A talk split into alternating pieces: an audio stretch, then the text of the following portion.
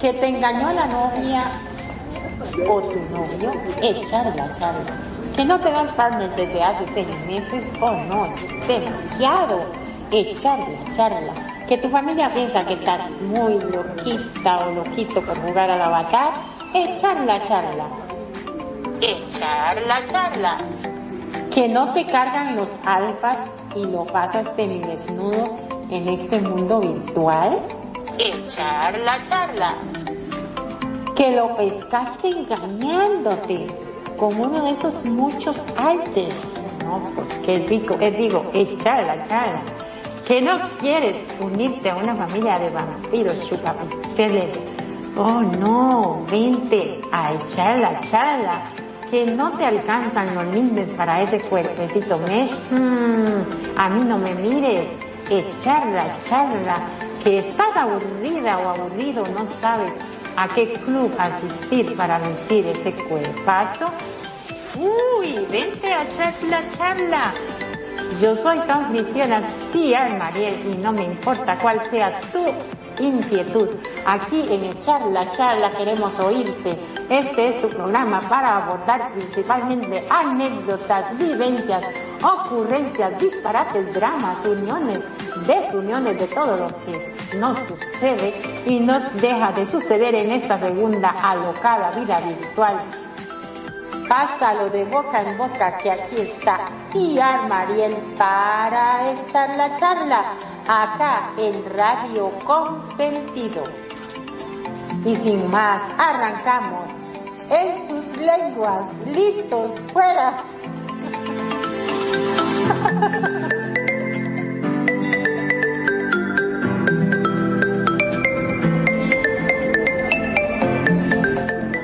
Hola, hola querida audiencia de Radio Consentido, acá una vez más Ciar Mariel desde Costa Rica para echar la charla con todos ustedes y le damos la bienvenida a Magnum. Muy, pero muy buenas tardes, mi estimadísima Mariel. Como siempre, un gusto, un placer enorme estar en este programa y, por supuesto, le damos la bienvenida a todos aquellos que nos están escuchando por los distintos medios, ya sea por streaming desde su casita, calentito, porque aquí en Argentina le cuento, hace un frío bárbaro, nos estamos congelando. Si están en su casita calentito escuchándonos, fantástico. También nos van a poder escuchar por los distintos medios, como lo decían, como TuneIn Radio, como Spotify o Anchor. También, por supuesto, al terminar el programa va a ser grabado para que no te lo pierdas. Si, estás trabajando, si estás haciendo cositas y no podés escuchar el programa, no te preocupes. Entrás directamente a nuestra página www.radioconsentido.blogspot.com.ar y ahí vas a tener toda la información con respecto a los programas y vas a poder escuchar los programas ya emitidos, porque todos los programas son grabados y subidos a nuestro servidor. ¿No es así, Mariel? Así es, perfecto. Así que nadie tiene excusa para perderse los programas de radio con sentido porque están re buenos todos, con los de mis compañeros también. Así que nos escucha en vivo o nos puede escuchar después, en cualquier momento. Ay, qué susto, ¿viste? Cuando uno dice no se escucha en vivo y entonces el otro se debe quedar pensando en qué, ¿te tengo que escuchar en muerto también? No, no, no. no, también muerto. A mí me pueden escuchar cuando esté muerto. Ah, sí, sí, sí. Claro, Magnum, cuando estemos muertos nos pueden escuchar también porque ahí quedan los los ah, ¿cómo las se grabaciones, claro, sí, sí, las grabaciones quedan. Ajá. Porque también me quedo pensando, ¿no? Eh, si nos escuchan en muerto, mm, escucharán con eco así ese, esa catatumba. Ay, qué feo. Ah, seguramente los los los de perfidia, ¿cómo es que se llama? El cuscús. El cuscús. Eso de, de perfi, seguro sí se escuchan así como les habla a a a a a perfidia, dia, dia, dia, dia. Vela, vela, vela, vela. Y si no quiere vela, no la vea. y si no que y si no querés vela, no la vele cuando se muera la condena. Ay, Sí, Dios bueno, santo. Hoy vamos a la charla. Eso, eso, eso. Queremos saber qué vamos a hablar hoy. ¿De qué se va a tratar el tema? Relaciones de pareja ajenas. Que nos importa, que nos importa, pero nos encanta estar ahí de metiches. Ay, qué chumma, que la gente, por favor. Ay, yo no sé por qué se prestan a esas cosas tan feas. Ay, sí, sobre todo cuando se juntan, viste, las amigas y dicen, no te conté, no sabés lo que pasó. Me enteré que fulanita se separó o engañó al marido. Ay, qué feo. ¿Por qué hacen esas cosas? hola, hola, Chloe. Welcome, baby. Welcome, welcome. Oh, you look amazing. Una amiguita, aquí llegó a la radio. Buenísimo, buenísimo. Le damos la bienvenida entonces. Que se ponga cómoda, que se Lástima que yo de inglés no sé nada como para poder este, traducirle algo, pero bueno. Después dígale lo hi, hi, dígale hi. Como los indios, hi, hi. Eso, hi, go. Hi, go. Eso, ya. este Sí, y también en otro aspecto que uno es un metiche con la pareja ajena es, uy, pero mira, es que está más vieja que él. Ah, no, es que mira, ella está, es menor que él y se ve más vieja porque mire qué arrugas. Uy, mira qué vieja más desaliñada. Ah, no, mire ese señor, ese, no, ese viejo, se dejó la barba, se ve horrible. No, mejor sin barba ay, qué asco, parece que no se baña, ay, qué, ay, qué le importa. De todo eso vamos a ver, ah, vamos a hablar hoy. Ay, sí. Yo creo que eso es también un poquitito como de envidia, ¿no? Porque a veces cuando uno critica a los demás es porque quiere hacerse ver uno. Cuando viste, vos no estás conforme con tu cuerpo, que vas a decir, ay, sí, la verdad que, que mirá los rollos que tengo, la panza que estoy echando, ¿será posible? Y mirás al de frente y dices, ah, pero él está mucho más gordo que yo, ¿eh? como que te pone contento, ¿viste? Sí, pero ¿Alguna vez te ha pasado que, que, que, has hecho algo así? No me mientas. ¡Ay! ¿Por qué me hacen estas cosas al aire? Yo tengo que decir estas cosas. Yo jamás haría una cosa así ni lo volveré a hacer.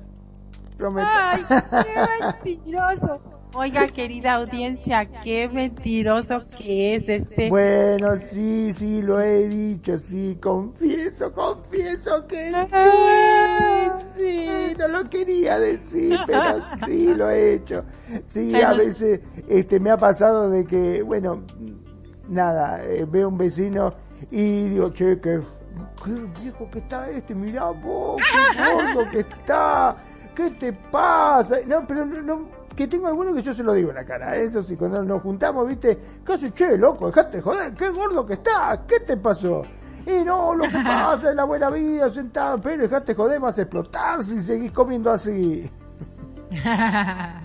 sí, que te tienen confianza. Sí, pero también, pero también a veces lo hacemos con gente que ni conocemos, que ni nos importa. Ninguno nos importa, pero hay gente que ni conocemos y y bla, bla, bla, bla, bueno, pero es como te digo, para mí, para mí, ¿eh? es un, una forma de decir, para mí, que uno lo dice de envidia también. Como uno se siente mal con uno mismo, entonces vos lo ves al otro y dices, sí, pero ese está peor que yo. Ya estoy Sí. Clau, ¿a ti te ha pasado, Clau?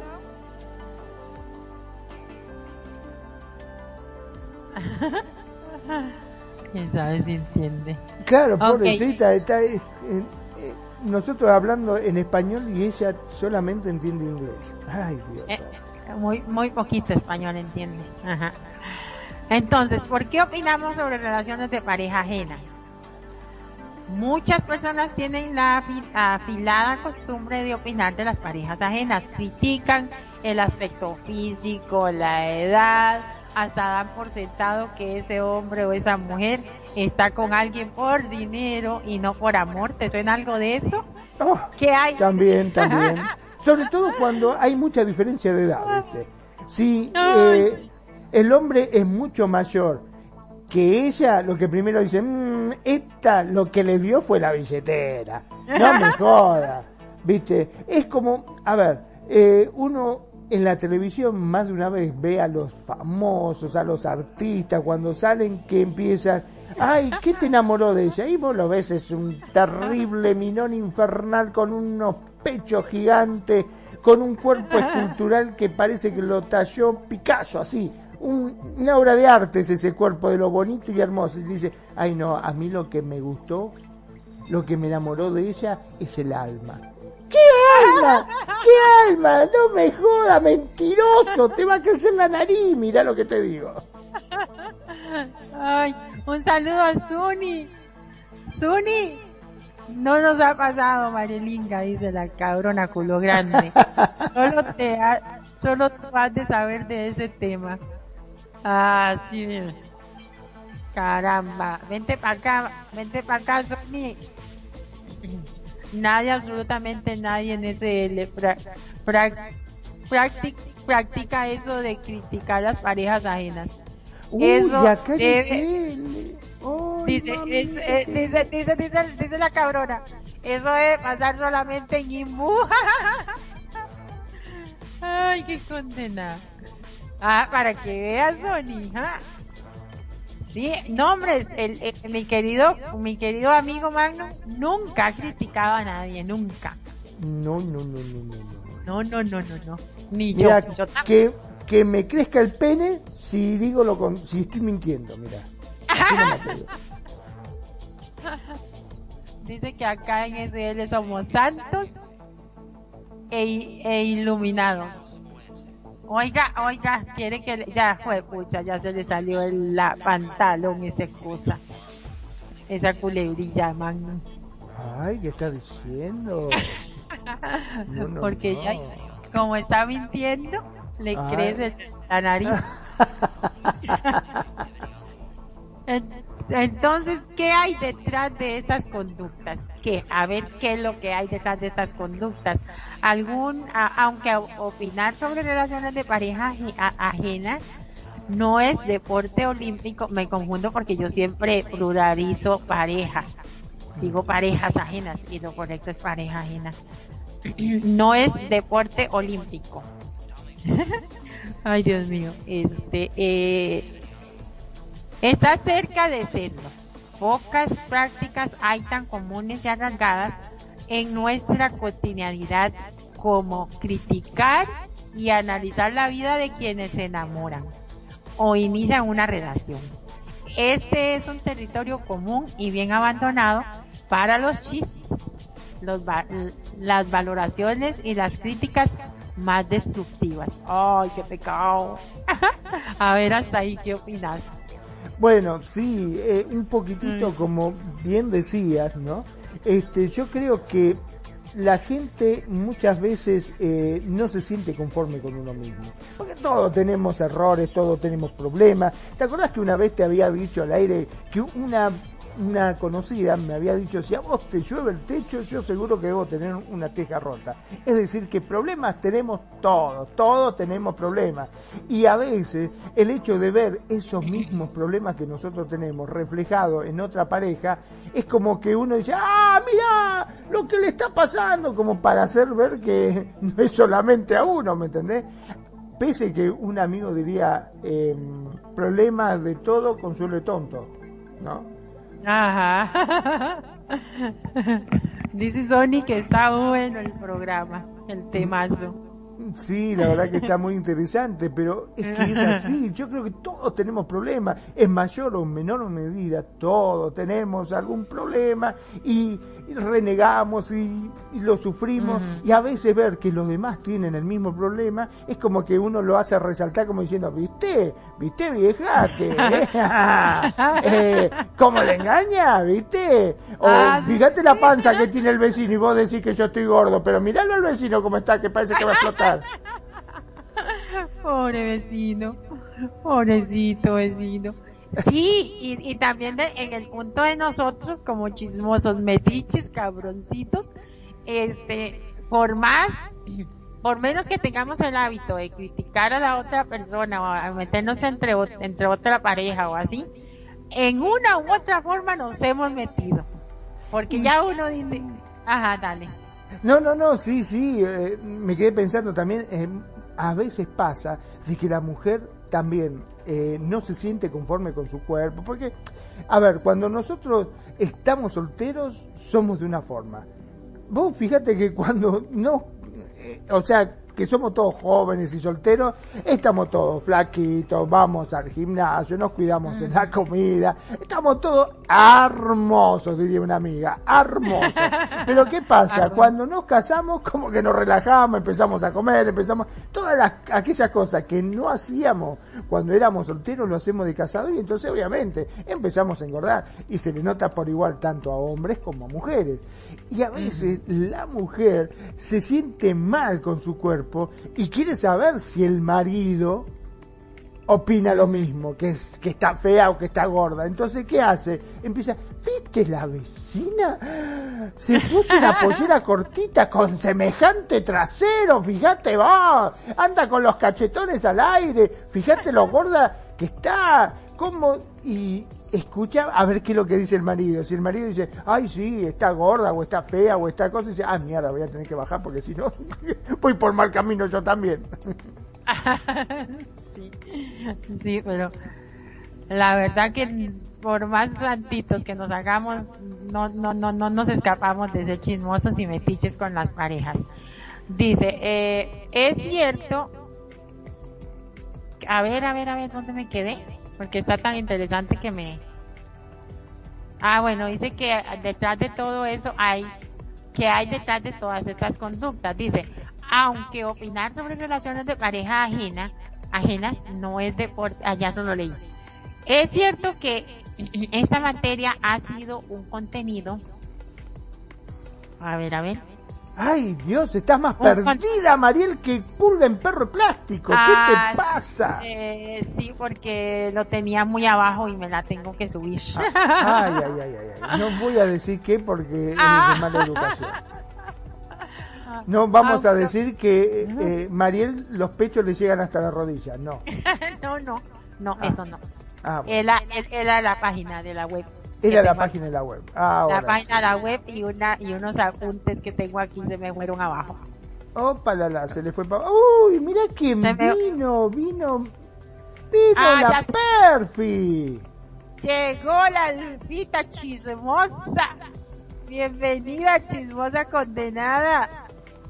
Pero bienvenida, bienvenida. Bienvenida. Ay, qué bonita que tiene la alcita.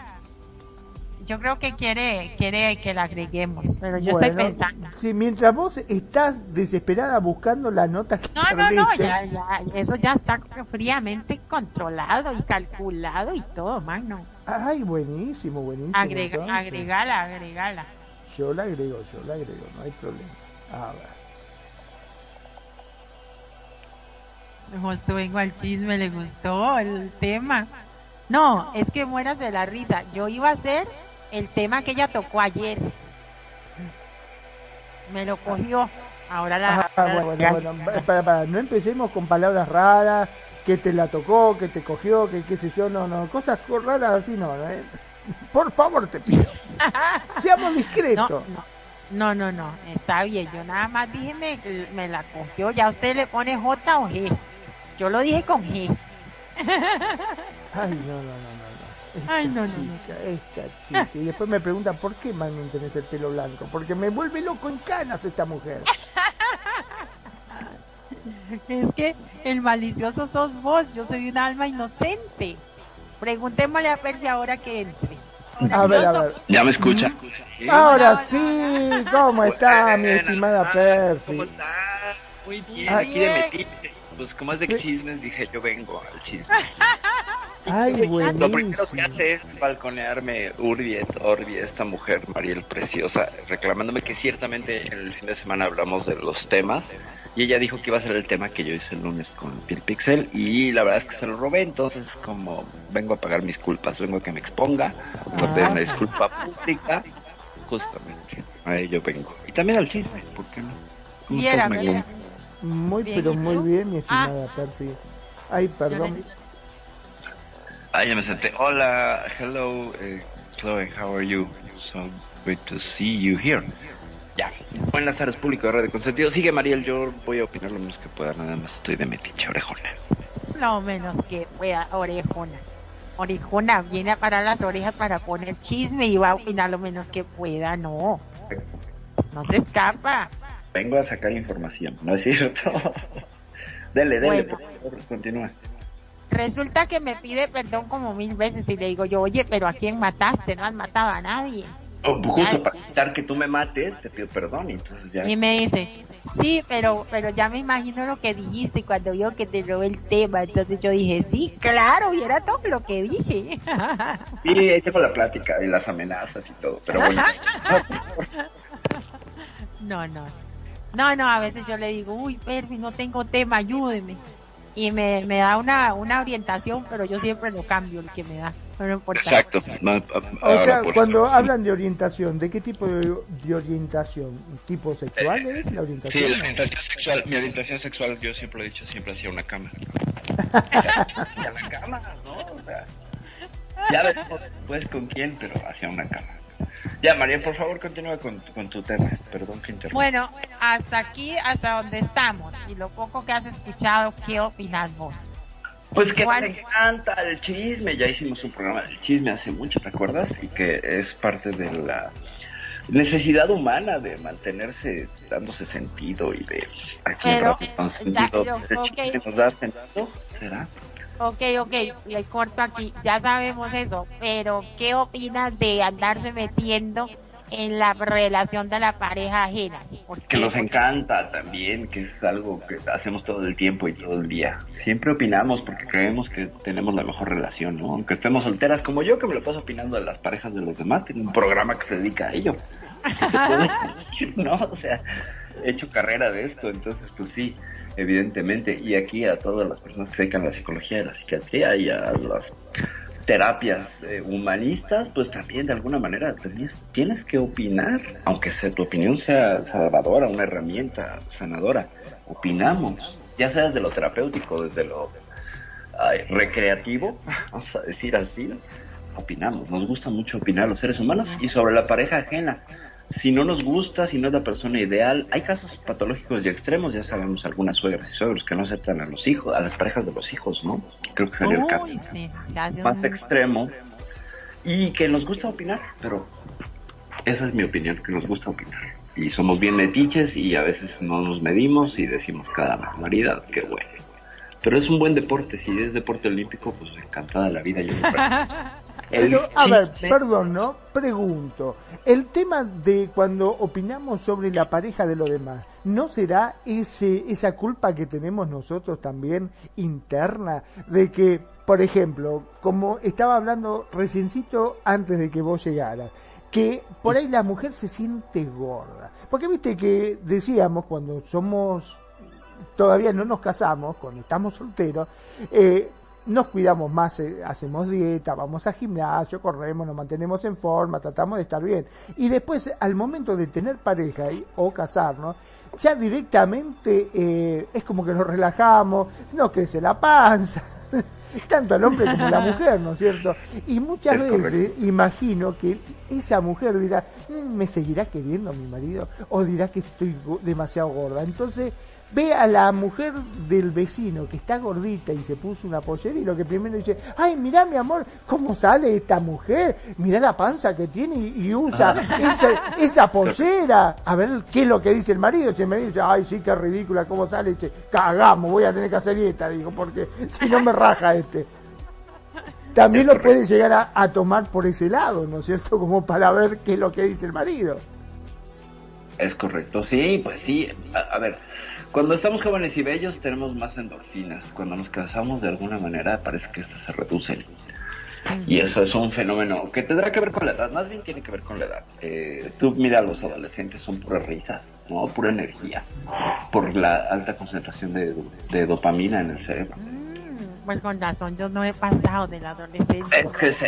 Excelente. Ciertamente aquí vemos cómo tú presentas cierta sintomatología de exceso de endorfinas, lo cual es maravilloso. ¿no? Lo cual es maravilloso porque quiere decir que has generado las estrategias eh, de vida para crear esto que los alemanes le llaman cest de vida, que es como el fluir, el, lo burbujeante y la actitud, no voy a decir positiva, sino efervescente y energética ante situaciones de la vida, que tienen mucho los adolescentes, a ellos viven como que no les importa el tiempo. Entonces cuando vas creciendo te preocupas, te vas acercando al agujero, se mueren tus amigos, se mueren tus papás, y luego tú estás next en la lista, y eso se vuelve muy sombrío, y recordemos que los humanos estamos cableados 70% para para ser así sombríos. Les escucho, pero mm. más bien tú, Mariela. Bueno, no me gusta, no me gusta ser sombría. Dice, es cierto que esta materia ha sido un contenido habitual a las revistas del corazón desde siempre. El problema es que con la llegada de las redes sociales, este campo, y aquí le estoy tocando ahí el corazón tuntun a la perfi, porque le encanta el chisme de las redes sociales. Mm. Venga, ajá. Este campo se ha vuelto más agresivo. Suele ser combustible para memes y para más de un artículo amarillista en busca de likes. Todo sea selva de palabras y comentarios poco amables son un reflejo de un, de un reverso algo oscuro de nuestra humanidad leo el otro, el, otro resumen y opinamos. Las personas opinamos y dejamos caer nuestros juicios de manera constante. Lo hacemos sin saber y sin reparo alguno o introducirnos en vidas que no son nuestras. Sin embargo, es una evidencia que en la, en, que en la actual sociedad dominada por la por lo digital, opinar de cualquier cosa es tan común como respirar. Y fue pucha, lo ha dicho. Lo ha dicho todo. Vamos a, darle palabra a Magno. vamos a darle la palabra a Magno, claro. ¿Cómo se sacan las cosas de encima? Cuando no sabe qué decir, vamos a darle palabra a Magno. Está equivocado. Aquí, tengo muchísimo que decir. bueno, a ver, con respecto a esto. Digo yo primero, más fácil. Bueno, como usted quiera, si usted quiere yo digo, yo digo, yo no tengo problema, yo le cuento. Bueno, aquí donde, aquí donde digo, digo, no digo, digo, si no Diego, aquí donde digo, Diego, no digo, digo, si no digo, diga usted. Ay, que ya me pegó un mareo, no sé para dónde salí corriendo. Este, bueno, hablo entonces, le cuento. Yo creo que si no existiese ese fetiche que tenemos los seres humanos por conocer la vida de los demás, muchas veces eh, me imagino que debe ser también como forma para poder compararlo a nuestra, ¿no? Porque es como que vos ves a los demás y decís, che, mirá cómo está la mujer de aquel. Bueno, pero la mía está buena, sí, la verdad que tengo suerte. Mi mujer está mejor que esta. O con respecto al coche o con respecto a la casa. Vos fijate que de no existir esto, no existirían tantos programas este, amarillistas como los que hay, ¿no? Vos, en la televisión, la mayoría de los canales que hay, lo único que se ven son programas amarillistas. ¿Y de qué habla? De que, quién se separó, quién engañó a quién, quién este, está más gordo o está más flaco. Viste que es muy común ver eso. Y parece mentira, la gente le pega y cada vez son más los programas y más rating tiene. ¿O me equivoco, ¿Mm? Parece que no está. No, aquí estoy, perdón, perdón, es que justo hablaban de agresividad y estaban mis perros aquí mordiéndose y hacían mucho ruido. Este, les escuché de lejos, perdón, no, no les doy continuidad. No, estaba diciendo de que mm, eh, los seres humanos tenemos como ese fetiche, ¿viste? Por saber la vida de los demás. Quizás sea también un poco la forma de poder comparar y saber cómo está uno, ¿no? También. De decir, bueno, este, ves la mujer de tu amigo que está más gorda o está más fea y decís, pucha, che, después de todo yo tanto que me quejo, la mía tan mal no está. O, con respecto a la casa, que vos decís, uy, yo siempre digo que mi casa es una porquería, pero la verdad que viendo la casa del vecino, miércoles, mi casa está bárbara. Y así nos la pasamos. Yo creo que por esa misma razón es que hay tantos programas amarillistas y tienen tanto éxito. Si vos te fijas en la televisión, sobre todo en los canales de la tarde, son casi todos programas amarillistas. ¿Y de qué habla? De quién engañó a quién, de quién engordó, que fíjate que se hizo Photoshop tal actriz o artista que vos lo ves y decís, ay, es una muñeca y después la muestran sin Photoshop y decís, ay, mamita querida, ¿qué le pasó a esta chica en la cara? Este, claro. Es un poco eso, ¿no? Eh, el rating que tienen esos programas es justamente por esa necesidad que tenemos nosotros, creo yo, o ese fetichismo que tenemos de andar comparando o viendo qué le pasa a los demás. El tema sería, sí, mira, nos gusta ordenar el mundo a través de compartimentalizar. Esta palabra siempre la tengo que decir lenta porque si no, no me sale hacemos pequeñas cajitas de las cosas para ordenar el mundo y esto nos lleva a tener que tomar juicios.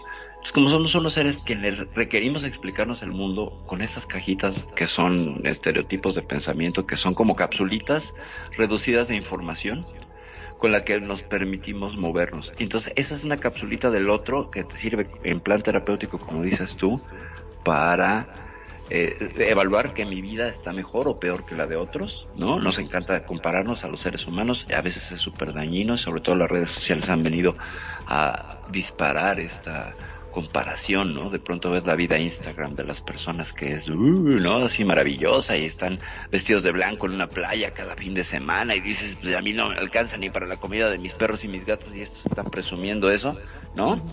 Evidentemente sería para sentirse miserable. El tema es que tampoco nos enseñan a gestionar qué hacer con esas necesidades y esos anhelos de compararse. No nos lo enseñan. Entonces te avientan al ruedo y con la televisión reafirmándote culturalmente que está bien hacerlo, pues no te das cuenta. Te, crees que es algo que es humano. ¿No? Justo antes de entrar aquí con el programa, y lo, lo, quiero decir rapidísimo, estaba escuchando una fabulosa entrevista con un psiquiatra australiano que traía, lo vi publicitado en varios lados, una fórmula para acabar con el sufrimiento humano. Wow. Sí, no, lo pusieron así bárbaro y él presentaba un libro gordototote, ya saben, y la presentaban como la entrevista que tenías que parar todo lo que estabas haciendo y escucharla. Bueno, a los 10 minutos yo me estaba ya durmiendo.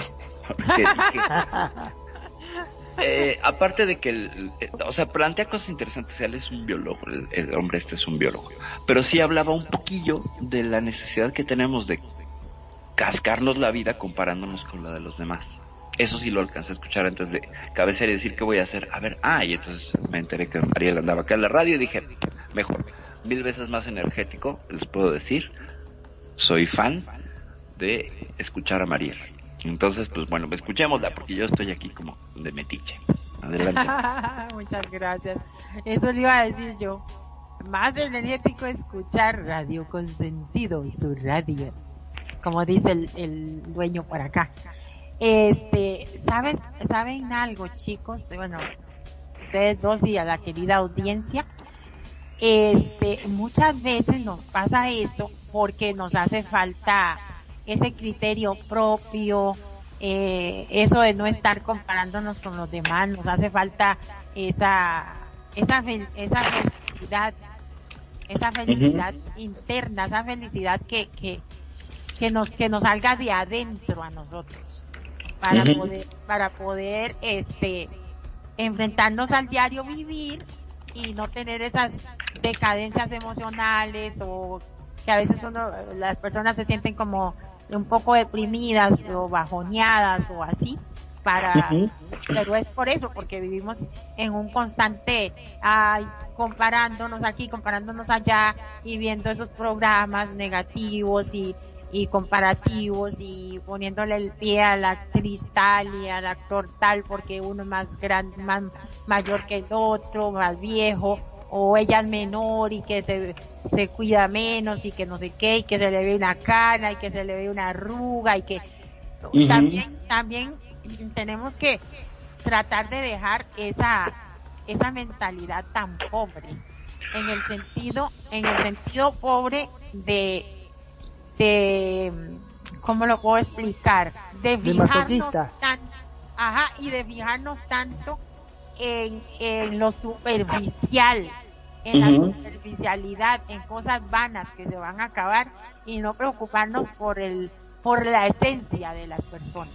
Claro que la misma esencia pues también no tenemos todavía evidencia de que se acabe o no, queremos pensar que no, pero yo lo que y apoyo tu comentario, creo que se puede transformar, ¿no? E, esta, por ejemplo, somos muy buenos para analizar, extremadamente buenos, pero nos gana como el lado, digamos, oscuro, negativo. ¿Qué pasa si transformamos esa capacidad, pero para el otro lado? Es decir, en lugar de compararme, veo y me alegro de los logros del otro. Exacto. lo que se llama... Lo que se llama compersión, perdón que te, que te interrumpa, se llama compersión, amor compersivo, no es de con permiso ni compasivo. Compersivo es alegrarte por el triunfo o la alegría del otro, sentir empatía y que si alguien le da una buena noticia, decir, wow, qué maravilla, me encanta porque estuve esperando tanto tiempo esta noticia, en lugar de decir, ay, maldita, porque se la dan a ella y no a mí? o sea, es lo mismo que iba a decir yo en otras palabras, dejar de ser tan envidioso. Claro, claro. Mira, la envidia está, bien hasta cierto punto. Te voy a decir para qué te sirve. Para no ser tan conformista. Para darte cuenta que estás deseando lo que el otro tiene. Y a veces sin razón, ¿eh? A veces ni lo necesitas. Es como eh, que acabas de comer y estás satisfecha, satisfecho, y pasas por un restaurante y ves a alguien que está comiéndose un postre y se te antoja y dices, ojalá se le caiga en la boca, ¿no? Pero tú no. satisfecha. Entonces, eh, eh, como este sobrellenar por competir, eh, ahí es donde ya no está tan padre la, la cuestión de la envidia. Te da cuenta, te sirve para que para darte cuenta que estás deseando algo que no tienes. Entonces, cuando no lo tienes, realmente pregúntate si lo necesitas. Y si lo necesitas, trabaja por ello. Y ya. Pero no se trabaja criticando al otro, no se trabaja menospreciando al otro, no se trabaja. Porque tú no logras nada porque estás mirando afuera, no estás mirando adentro. Cuando tú todas tus acciones las traes a ti, primero, resuelves muchas cosas pienso yo. Y en ese sentido, es que le des la vuelta. O sea, todo, fíjate, la maravillosa capacidad que tiene la gente de hacer juicios. Uh los programas estos de la, de la nota del corazón, que si quién estuvo con este o quién estuvo con aquel, ¿no? Entonces, ¿cómo, cómo lo, lo logras? Pero, por favor. Sí, como... Sigo. No, pero está bien, como, ni como digo yo, el dicharacho ese, que ni tanto que queme al santo ni poco que no lo alumbre. O sea, usted puede sentir, usted puede, uno puede sentir un poquito de cierta envidia, aunque dicen que no hay envidia buena, como uno la quiere pintar, pero sí como para transformar eso que, que tú quieres o que le hace falta o necesita. En la medida que te des cuenta de lo que estás sintiendo, amplías tu conciencia emocional y tu, tu sentido de, de conciencia. Es decir, no estás sobrando en la inconsciencia de, ah, ojalá se caiga y ya ahí lo dejas. No, bueno, ¿por qué quieres que se caiga? ¿Por qué te causa placer? Claro, porque tenemos esta cuestión con el sistema de venganza que traemos en el cerebro, que es igual que el sistema de recompensa. Por eso nos gusta tanto la venganza. El de recompensa es como por el porno. Ya viene un poquito más de dopamina, ya viene un poquito más de dopamina. Tú sigue viendo porno, ahí viene, ahí viene, ahí viene, ahí viene. Y lo mismo ya vas a obtener tu venganza, lo logras. Entonces el, cerebro te está dando pequeñísimos pedazos de dopamina y te mantiene como, ¿sabes? Como estos burros que traen el, palo y la zanahoria y la siguen eternamente. En ambos sentidos opera igual. Entonces nunca llega la respuesta, pero la búsqueda está el placer. Entonces hay que resolver eso, porque si no estás eternamente enganchada persiguiendo una zanahoria que nunca vas a alcanzar que es la, sería la felicidad. En el entendido de que en esta vida venimos a ser felices. No, también venimos a sufrir, a llorar, a patalear, a enojarnos, a caernos, a criticar, a todo eso, porque es parte de la experiencia humana. Exacto, es que es, es, es como un patrón, patrón de, de, de, sobrevivencia, de aprender. No es como, no es como que eh, el paso por esta vida es un un sendero de flores, rosas y camina por ahí, ¿no? No, pero todo es disfrutable porque tienes la experiencia de, eh, bueno, tienes la, fortuna de experimentar. Y eso se llama vida. Exacto. O sea, imagina que, ok, la muerte fue un final, una desconexión que ya no hay nada más. No hay regreso, nada, se acaba, se acaba la, la narrativa. Y entonces, tú dile a alguien, a ver, tus opciones son te mueres y se acaba todo o sigues viviendo en sufrimiento. Y luego tendrás, tendrás, tus momentos de felicidad y luego tendrás tus momentos de no. Pero felicidad completa no. ¿Qué eliges? Seguir viviendo. A mí me gustaría que hubiera reencarnación porque yo siempre quise ser una cantante y una bailarina. Y, por eso es el, carácter tan festivo y escenográfico que tiene. Seguro las. Qué maravilla. Recuerda que quien se le recordamos amigos que quien se puede cumplir sus sueños frustrados de la RL y venir a hacer las cosas como yo que quería tener las orejas puntiagudas. No es cierto. Me las encontré y ahora quiero al revés, ahora quiero las orejas puntiagudas en la vida real. No es una proyección. Y, también quería una nariz puntiaguda, perfilada, perfecta. Ah, pues mira. Y aquí la tiene ella. Pero ¿qué tal? Exacto, sí, también yo quería esa nariz así, de alcanza queso, como decimos aquí en mi país. De ratón alcanza queso, así, afilada y estirada. Poder andar las vidas ajenas, para, husmeando en las vidas ajenas y en los chismes de pareja ajena, pero pues como que volvemos al tema, ¿no? Ya nos fuimos muy místicos, no sé. Perfi, Perfi si puede tomar unas foticos ahí para Magno, no es que a mí se me van y no las encuentro en la compra. Ah, claro, claro, claro. Eh, bueno, seguimos. Ok, entonces sí, estamos en una sociedad dominada por lo digital y opinar de cualquier cosa es tan común como respirar y por eso es que se sale en Instagram o sale en cualquier lado una pareja y ya la están, la están, porque a mí no me, no me, no me ilusiona eso, pero sí, sí hago cosas, tampoco es que soy perfecta, pero, pero no es como mi diario vivir, pero sí, sí la agarran y la despellejan toda porque, solo porque subió una foto, por decir algo. lo cierto es que con esta costumbre normalizamos una forma muy sensible, civilina de violencia y el daño psicológico. Hoy si entramos en ese tema, pobrecita los, las figuras públicas. No solo las parejas famosas se ven en, la palestra de las críticas y opiniones más lesivas. En el plano privado, esta práctica es de lo más común y también destructiva. Ay, no. Eso sí que me lastima a mí. ¿Por qué? Por los famosos y eso, los los maltratan demasiado, los les agreden sus vidas demasiado. A veces yo pienso que, que pasan de la de una crítica porque son figuras públicas a, a, un, juicio. y lo, lo hacen tan destructivo que se hasta se, se, pasean en la relación de esas parejas. Un juicio destructivo, pero recordemos primero que, que atrás de una pantalla todos son muy valientes, ¿no? Primero, ¿no? el anonimato digital pues está mostrándonos que somos seres que tendemos a la violencia y al enojo y a, la, a, lastimar. Somos criaturas muy competitivas.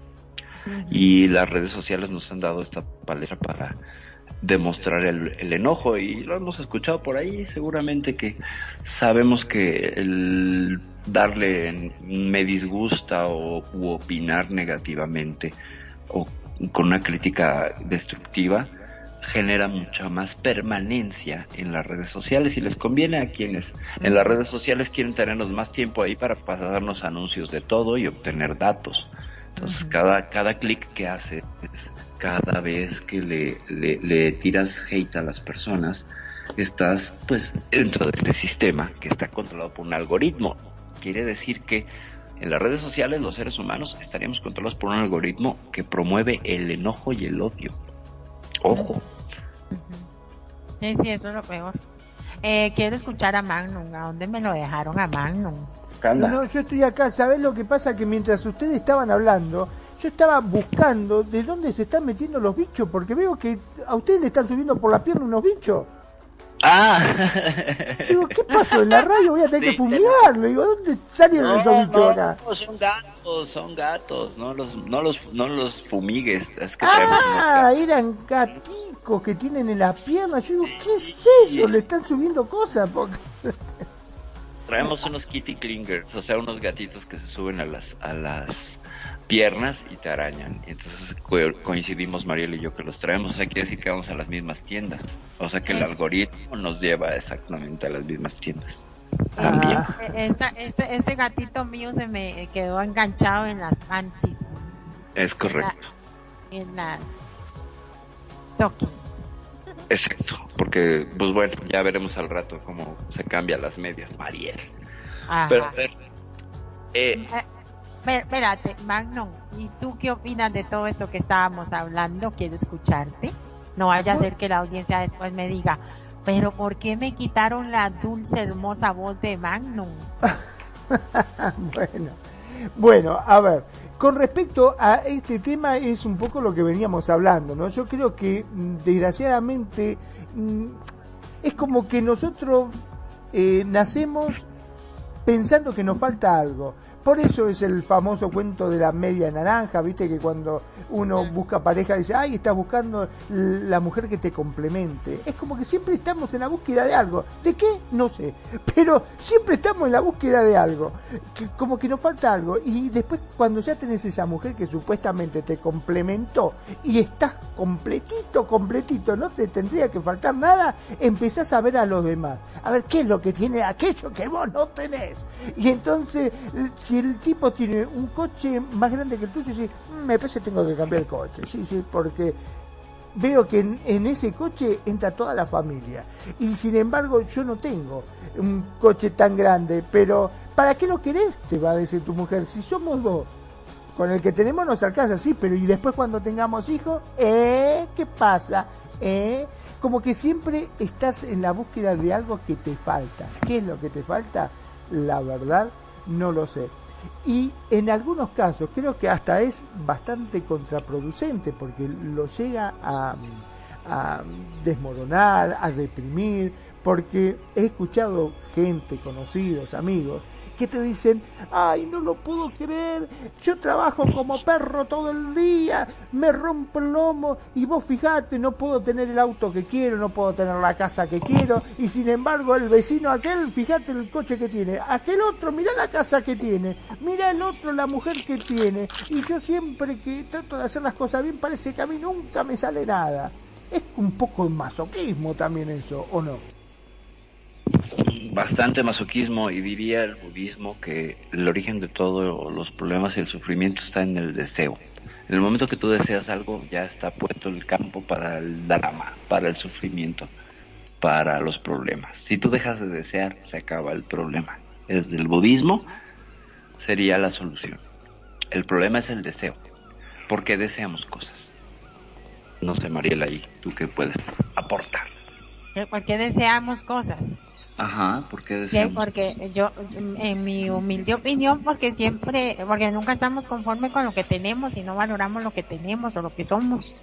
Y también en muchos aspectos, digamos, como físicos, este, también es, este, falta de aceptación, porque si nosotros eh, estamos comparándonos, por ejemplo, como el cuerpo de X modelo o actor, qué sé yo, los varones, eh, etcétera. O sea, es porque no nos hemos aceptado tal cuales somos, pienso yo.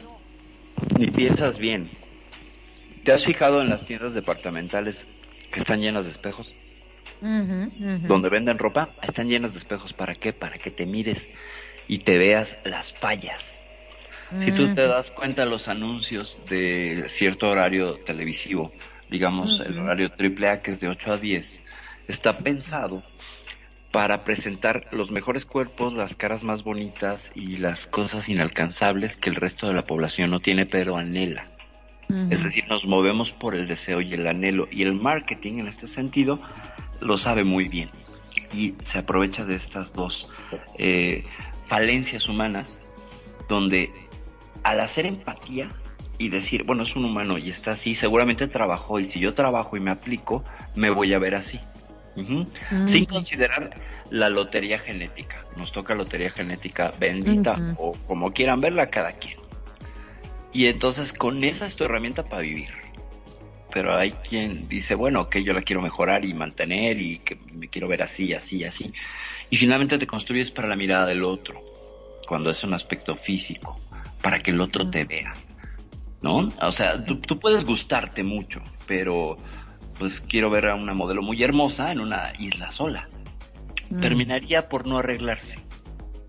Aunque tuviera Mm. todo, lo de- terminaría por decir, bueno, aquí, ¿para quién me arreglo? ¿Sabes? Y es cuando el cumplir con un objetivo, como muchos artistas que vemos gente súper famosa que tiene dinero, fama, todo, y aún así están deprimidos, y aún así es- y se suicidan, y entonces, y entonces dices, ¿qué pasa? Tienen todo lo material, pero ¿qué pasa con lo inmaterial? ¿Qué pasa con lo emocional, con lo espiritual? Ahí hay un hueco. ¿No? No estoy diciendo que se acercan a una religión, porque algunos también están metidos en religiones y dices, bueno, entonces. Entonces, no, no. Es no. que es, es eso, Fermi, precisamente lo que yo pienso y siento que es la aceptación y lo digo por experiencia propia, porque es, es un es un caso de la vida real. Venga, venga. Un caso Este, de vida, Mariel. cuando yo yo yo sufrí, yo soy sobreviviente de una depresión en hace muchos años y, y hasta que yo no me acepté, bueno, acepté un diagnóstico que me dieron de salud de, debilidad muscular, hasta que yo no lo acepté eso tal cual, con, lo- con todo el paquete, con lo que venga, este, yo no dejé de sentir ese vacío y esa preocupación y esa inseguridad y todo eso. Y, y hasta que yo no acepté, este, también, eh, y to- todos los cambios que eso conllevaba, yo, yo no pude ser feliz. Pero una vez que hice eso, trabajé en eso, que no fue de la noche a la mañana, lloré mucho. A- a- yo ahora casi no lloro, tengo muchísimos años de que yo no lloro de llor- llorar por llorar, o sea, yo casi lloro cuando me quemé el pie. Que fue, fue ¿Casi muy lloro o lloraste? Mm, un poquito, pero no así ah, como... viste, viste, yo te estaba viendo, yo te No, yo es sabía que- que estaba llorando. Es que llorar, o sea, claro aquí algo. No es que llorar sea malo o sea vergonzoso, no.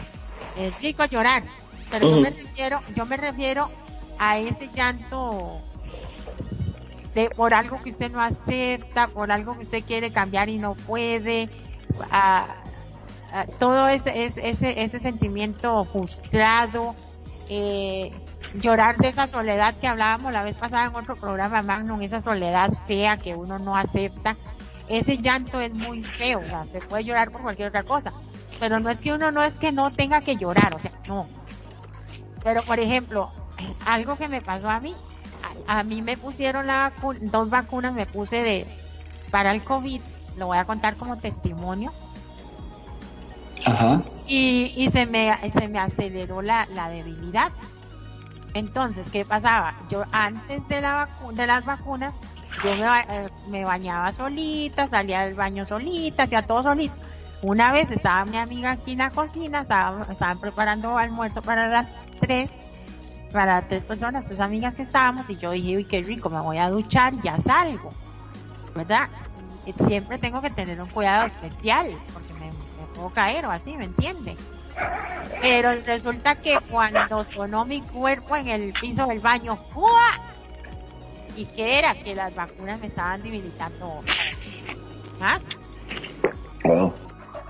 Y estuve, y ya, ya tuve que pasar eso, que fue peor y todo, esas cosas que yo, yo he pasado.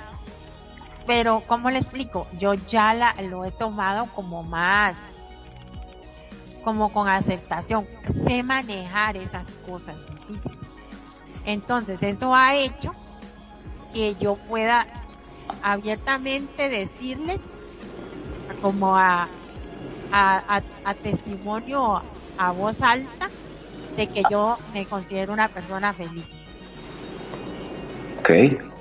Eh, y, pero ¿qué pasa? Que uno tiene que aceptar, aceptarse tal cual, no estar esperando eh, pajaritos en el aire, maripositas en el aire, y que todo va a ser un puro camino de rosas, y todo eso, no.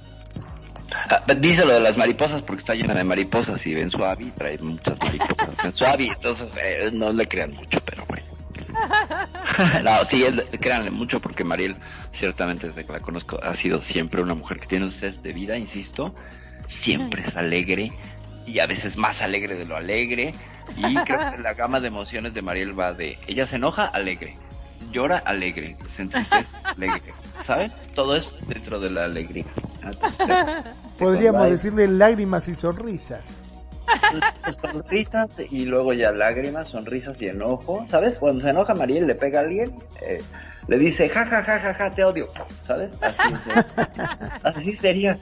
Pero siempre está como contenta, aunque he, conocido personas que estarían reguladas en sus emociones desde el enojo, ¿no? Que están alegres pero enojados, lo que se llaman metaemociones y las experimentamos. Pero Mariel tiene esta capacidad de estar siempre contenta y siempre jacarandosa y, y, ruidosa y en la fiesta. Ya lo dijo, quería ser cantante y bailarina y hace del mundo el estrado donde lleva a cabo este performance maravilloso en el cual pues no es un personaje, es ella, es muy auténtica y siempre está así como muy contenta y dicharachera y todo. Desde que conocí a esta mujer, yo lo tengo que decir, soy una fan de su forma de fluir por el mundo. Siempre es como energética, como muy brillante. Y no es porque la Lave me haya robado su programa el lunes, simplemente la verdad. Tiene esto, y esto lo logró a través de qué? De pues poderse, poderse aceptar. Y sin, sin ninguna clase de, de condición. Cuando tú te aceptas sin condiciones, entonces ya no anhelas, porque entiendes tus limitaciones y que te tocó una dotación de salud genética, de fortuna, fortuna de suerte o fortuna económica, como sea, con eso haces tu vida, porque lo importante es la experiencia de estar vivos, no la experiencia de acumular, no la experiencia de desear, no la experiencia de competir sino estar en el disfrute, que eso es muy zen y de hecho pues me llama muchísimo la atención que hay aquí un par de budas en la escenografía porque es como muy budista esta, esta idea que Mariel maneja en su vida sin que ella siga los ocho eh, preceptos del noble sendero del budismo, que sería eh, un vivir recto, etcétera, etcétera. Ella lo hace, lo logra y pues en ese sentido yo doy testimonio de que es cierto, esta mujer no está haciendo un papel, no está postureando como yo sí lo hago. Ella no. Qué mentirosa que ya lo hace, ¿no? Oye, gente. De verdad. No, así eres. O sea, de verdad sí lo eres, así eres. eres. una mujer que tiene esta, esta energía y esta alegría. Entonces, pues, lo que se puede compartir aquí para todos es que no necesitamos, no tenemos que estar o fluir dentro del enojo nada más, sino aceptar que también está el enojo, ¿saben? O sea, hay que abrazarlo porque es parte de ti, está sucediendo en ti. No es negativo, es parte de ti, no puede ser negativo. El enojo, la tristeza, la depresión, son parte de ti. Puedes trabajarlo claro y transformarlo claro y tener el anhelo de transformarlo, sí. Pero, gente, no podemos manipular las emociones tan así. Conllevan un gasto. Cada vez que tú intentas fingir una emoción, tu cuerpo te lo cobra. Y esto está comprobado neurocientíficamente. Entonces, ¿qué tenemos que hacer? Pues fluir y divertirnos. ¿Qué nos tocó? Pues nos tocó esto. Ahorita me acaba de picar un mosco en RL en, en, el tobillo y ando sin calcetines, como generalmente ando sin calcetines. Y pues bienvenido el mosco y el piquete, ¿no? Y no estoy diciendo, ay, espérenme, me pico un mosco, qué barbaridad, cómo me da comezón y todo. Estoy disfrutando la comezón incluso, no es que sea una fan masoquista, pero me doy cuenta que puedo con ello y no me distrae de lo que estoy haciendo.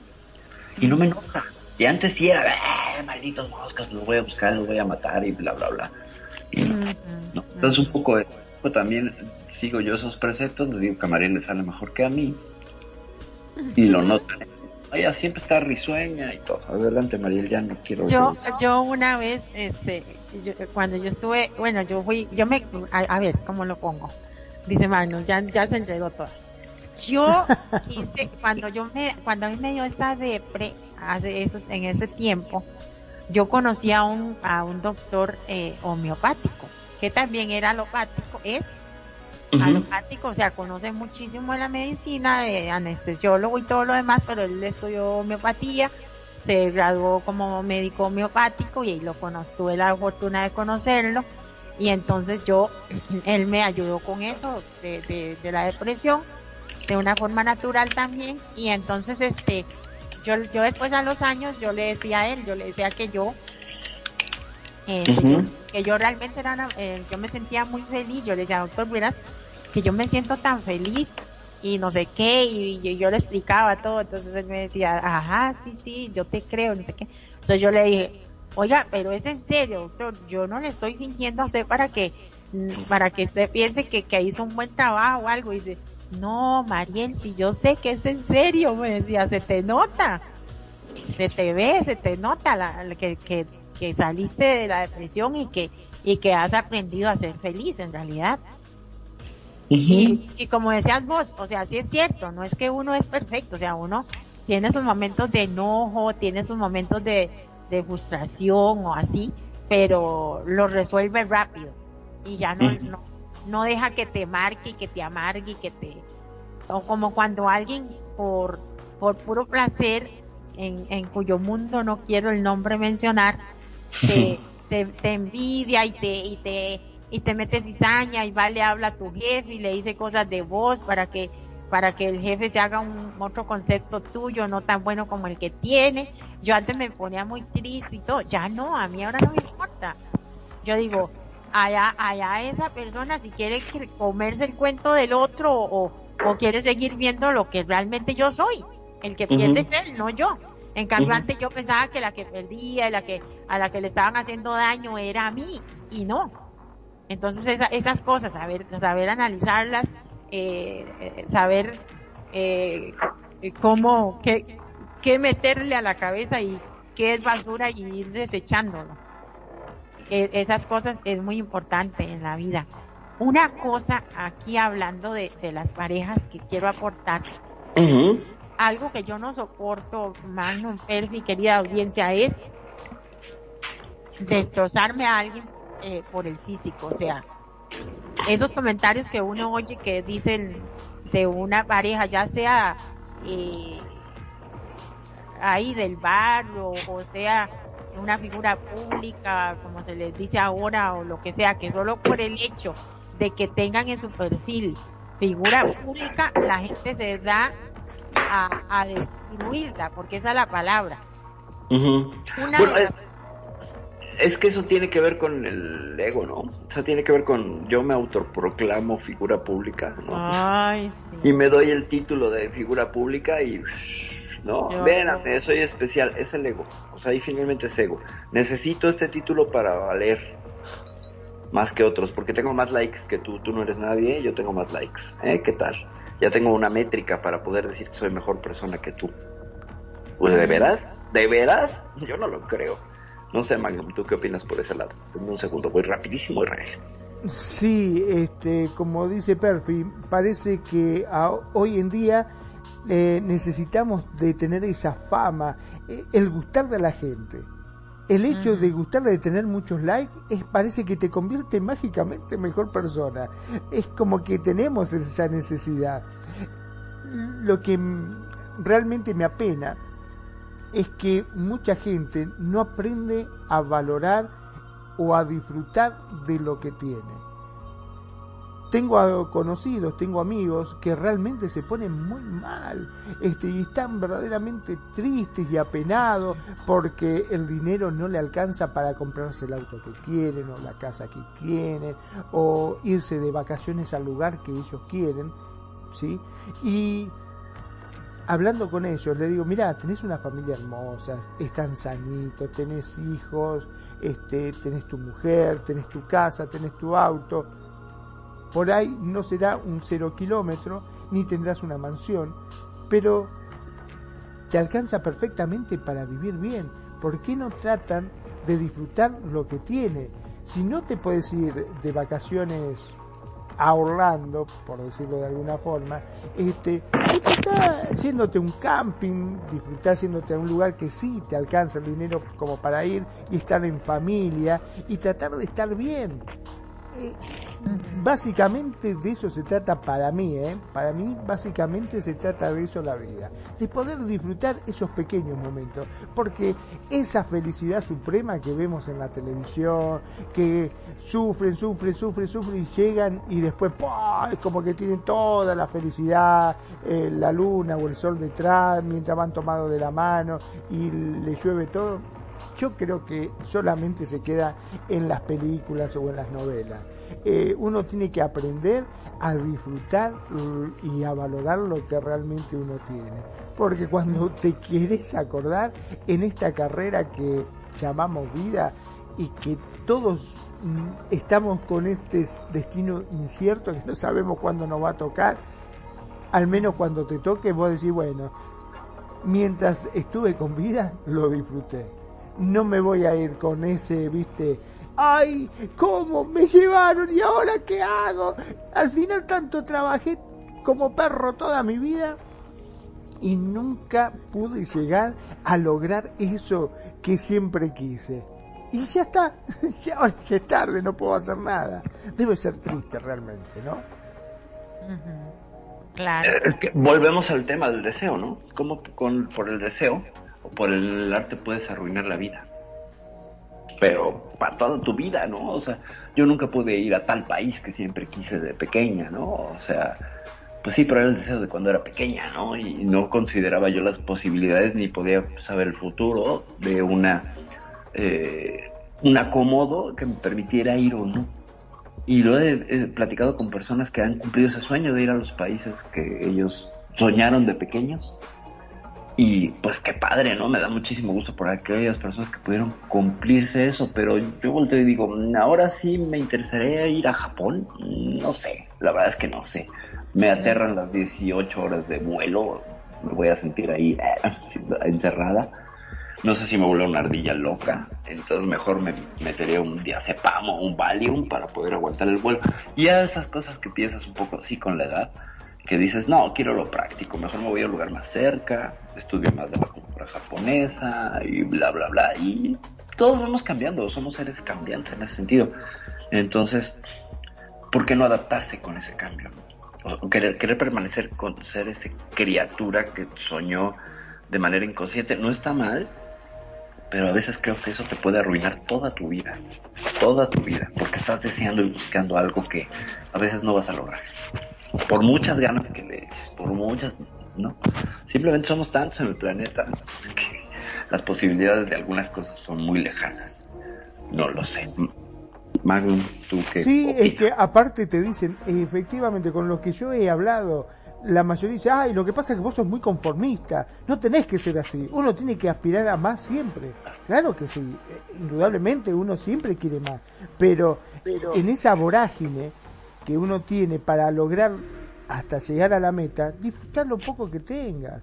No te vuelvas loco, porque si no, va a llegar un momento que uno, eh, de todo ese esfuerzo que invirtió, no sirvió de nada porque no disfrutó absolutamente nada. Yo creo que la vida está hecha para vivirla. Es correcto.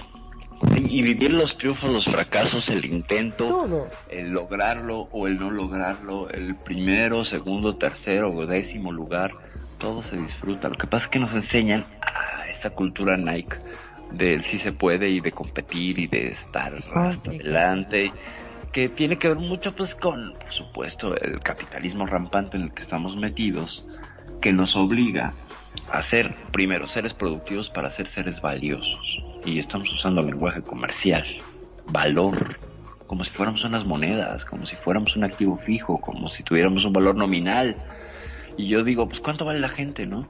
Cuando dice alguien, yo soy muy valioso, bueno, ¿cuánto tengo que pagar por ti? ¿O dónde está la factura? ¿Te puedo comprar? ¿O dónde te compro? Y, todo el mundo generalmente dice, ay, qué, qué absurdo, etcétera. Pero pues es que tú dices que vales mucho. ¿Cuánto vales? ¿En qué moneda? ¿Me explico? Entonces e, es, como la figura pública. Es autoimpuesto. Yo necesito ponerme este tag. Soy valioso, soy figura pública, soy el mejor, tengo muchas aspiraciones, ¿sabes? Sí, es un poco, perdón, ¿no? Como dicen, viste, cuando vos este, estás con un conocido que se recibió de abogado Y siempre le dijiste, eh, ¿qué haces, Carlito? ¿Cómo te va? Y te dice, no, no, Carlito no, doctor. Te dice, doctor Carlito. Viste que te tiran el, el título por delante. Puedes decir, pero si, escucha, nos criamos juntos toda la vida. ¿Por qué te voy a decir doctor? Claro. Claro, ¿por qué? Pues porque de nuevo volvemos al ego. El ego necesita, vamos a recordar rápido, el ego que es toda identificación con la forma o con el fondo. Y el ego es identificarse con ser, con ser ser humano es ego, con ser hombre, con ser mujer, con ser de un país o de otro, con ser de un continente o de otro, con irle a un equipo de fútbol a otro, eh, todo es ego. ¿Por qué? Pues porque lo requerimos para identificarnos. Problema es que lo llevamos para aplastar a las otras personas inflamos tanto el ego que nos sirve para aplastar a las otras personas y decir yo soy mejor que tú en esto, ¿no? O yo soy más iluminado, o yo he trabajado más mis emociones, incluso eso es ego. Incluso hasta allá llega el ego. Es terrible. Es un muchacho terrible ese amigo el ego. Y que obviamente hace que estemos viendo a las otras parejas y desde el ego decir, ah, yo soy mejor. Él, él anda con una mujer y no sabe llevar su relación. Yo sí sé. ¿Se fijan cómo es muy, muy dado a eso las, las personas? Sí, es cierto. Qué importante, ¿no? Eso también. Este, por eso te digo, es como que siempre tenemos que estar en esta constante comparativa, ¿no? Este, como que si no parece que no, no, no, no saldría, qué sé yo. A ver, a ver, eh, Sí, me dice Tudi, saludos para Tudi. Bueno, no me está escuchando, que, que no se escucha, que lo que se escucha es una música. Y yo lo puse y parece que sí. Se escucha la música, no el programa en vivo. A ver, a ver. En el, en el, en el stream. En el stream. A ver qué está pasando. Ajá. No, sin embargo, acá al menos me está marcando como que está saliendo todo bien. Este. Yo por acabo de monitorear y sí estamos. Incluso está saliendo todo esto de no se escucha, si se escucha, sí está saliendo. ah, perfecto. Bien, bien, bien. No sé, porque yo lo puse en la web y no, no me, sal, me salió una música, seguro somos nosotros. bien. Bueno, no importa, ya, ya, ya le puse ahí que sí. Bueno, muchísimas gracias por la atención. pues sí, bueno, retomando el tema, este, opinar sobre relaciones de pareja ajenas algo muy nuestro. Oh my God. Hace un tiempo internet, un ejemplo acá, se llenó de imágenes de la nueva pareja de Keanu Reeves. Si pronuncia, si pronuncia, si pronuncia algo mal me corrige, pero yo soy malísima con los nombres. La, la artista Alexandra Grant de pronto se inició todo un efecto sísmico de opiniones orientadas en una misma dirección. Muchos no podían creer como el protagonista de John Wick estaba con alguien cuya apariencia, oiga, no encajaba en los cánones de la farándula hollywoodense. Alexandra Grant era demasiado mayor para Reeves cuando en realidad tenía nueve años menor. oiga, qué increíble. Y, decían, no era el modelo de mujer despampanante con botox, luce canas, aparenta la edad que tiene y evita la sofisticación. Alexandra es una mujer normal con una carrera artística deslumbrante. Una vez más, así habían encendido de opiniones dañinas sobre la relación de pareja ajenas pero hay que, hay que notar algo.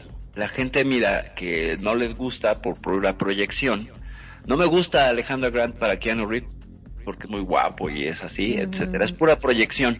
Pero aún de guapo es un tipo iluminado, es un tipo que ha trabajado en su, en sus emociones y en su psicología. Y ciertamente tiene opiniones muy sólidas y muy concretas. Podemos hablar de alguien que tiene un nivel de conciencia elevado.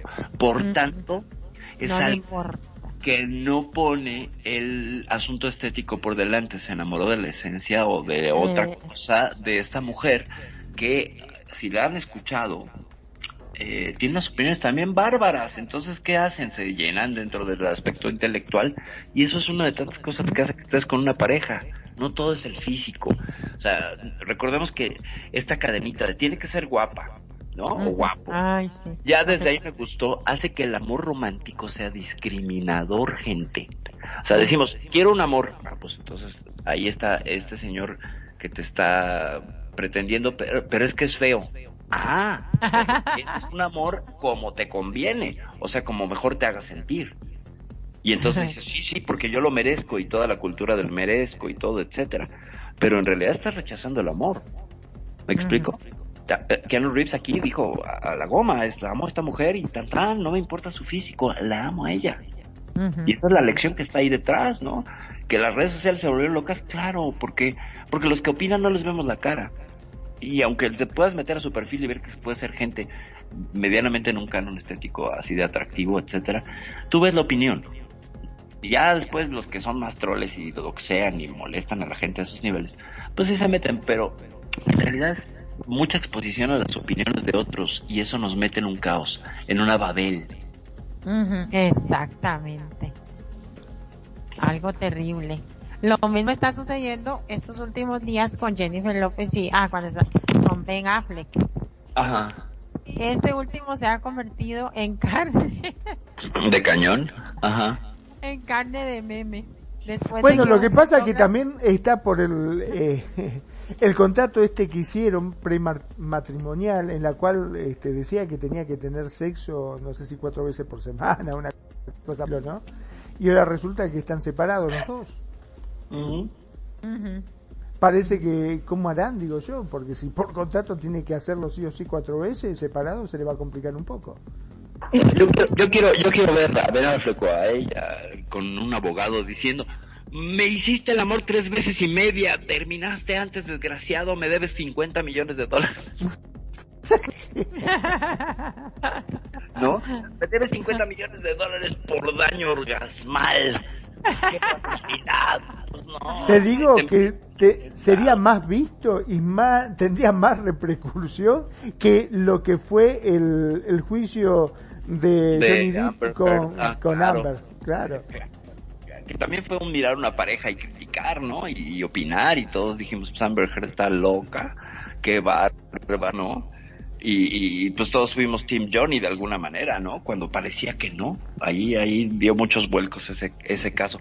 Pero me llama mucho la atención. ¿Cómo pones en un acuerdo matrimonial por contrato? Bueno, legal. Eh, me va a hacer el amor cuatro veces a la...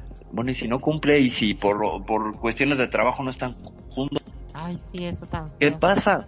¿Qué pasa? ¿Cómo, cómo es la Pero ¿y contrademanda? ¿cómo lo comprueban? ¿Cómo lo comprueban? ¿O que cada vez que van a hacer pero- van a tener relaciones llaman a un escribano para que constate que Exacto. verdaderamente está cumpliendo? O Exacto. para, Sí- o sí para que los orgasmo. vean ahí. Lo... Y la muchacha sí tuvo el orgasmo. ¿Qué dice el público? ¿No? Sería como el deporte de apreciación en el tenis cuando toca raya o no toca raya. ¿Sabes? Que se vuelve meramente un asunto de los jueces. Es que es fuera, no, es dentro, es que es fuera, es que es dentro, etcétera. ¿Qué vamos a tener que meter el bar? Esa repetición instantánea como...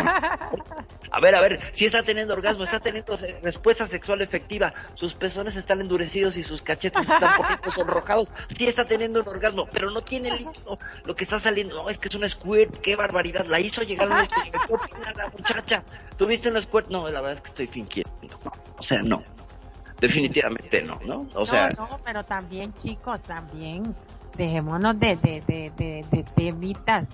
Ya ahí el cuerpo puede estar enfermo uno, cualquiera de los dos, y Claro. no tiene ganas de sexar, no tiene ganas de nada, pero ni de un beso, un beso se vomita. claro. Está tan mal uno que no, no, hombre, no quiere nada. Además, a ver, yo, yo legalmente sí haría una querella. A ver, tener sexo cuatro veces a la semana, pues yo lo tengo toda la semana pegado al cuerpo, no me lo puedo quitar. Tengo el sexo todo el tiempo. El- exactamente, es que también usan, lo usan mal eso. Es el ejercicio de la sexualidad, ya sería otra cosa. ¿Y qué, te- qué tendría que ser? Eh, perdón por lo gráfico del asunto. ¿Cuántas veces tiene que introducir su pene Ben Affleck en Jennifer López para que cuente? Porque con una vez que entre para mí ya quedó, ¿no? Ya, ya, ya tocó, tocó la otra cancha, ¿no? Y ya puede ser eso o que, o tiene que ser de dos horas. Además de todo tiene que llevar dos horas de duración el tipo. Ca- también ¿Y el tiempo. orgasmos? Vas a saber que Claro. con, por cronómetro. No, no, porque eh, fueron, tan solo estuviste este, 40 segundos. No, no, yo creo que llegué al minuto, dijo. No, no, no, no. Yo lo tenía controladito acá, ¿eh? Y no llegaste al minuto. Te, te pongo todavía, lo problematizo todavía más. Tú dices que eres team cronómetro, yo soy del team eh, metraje.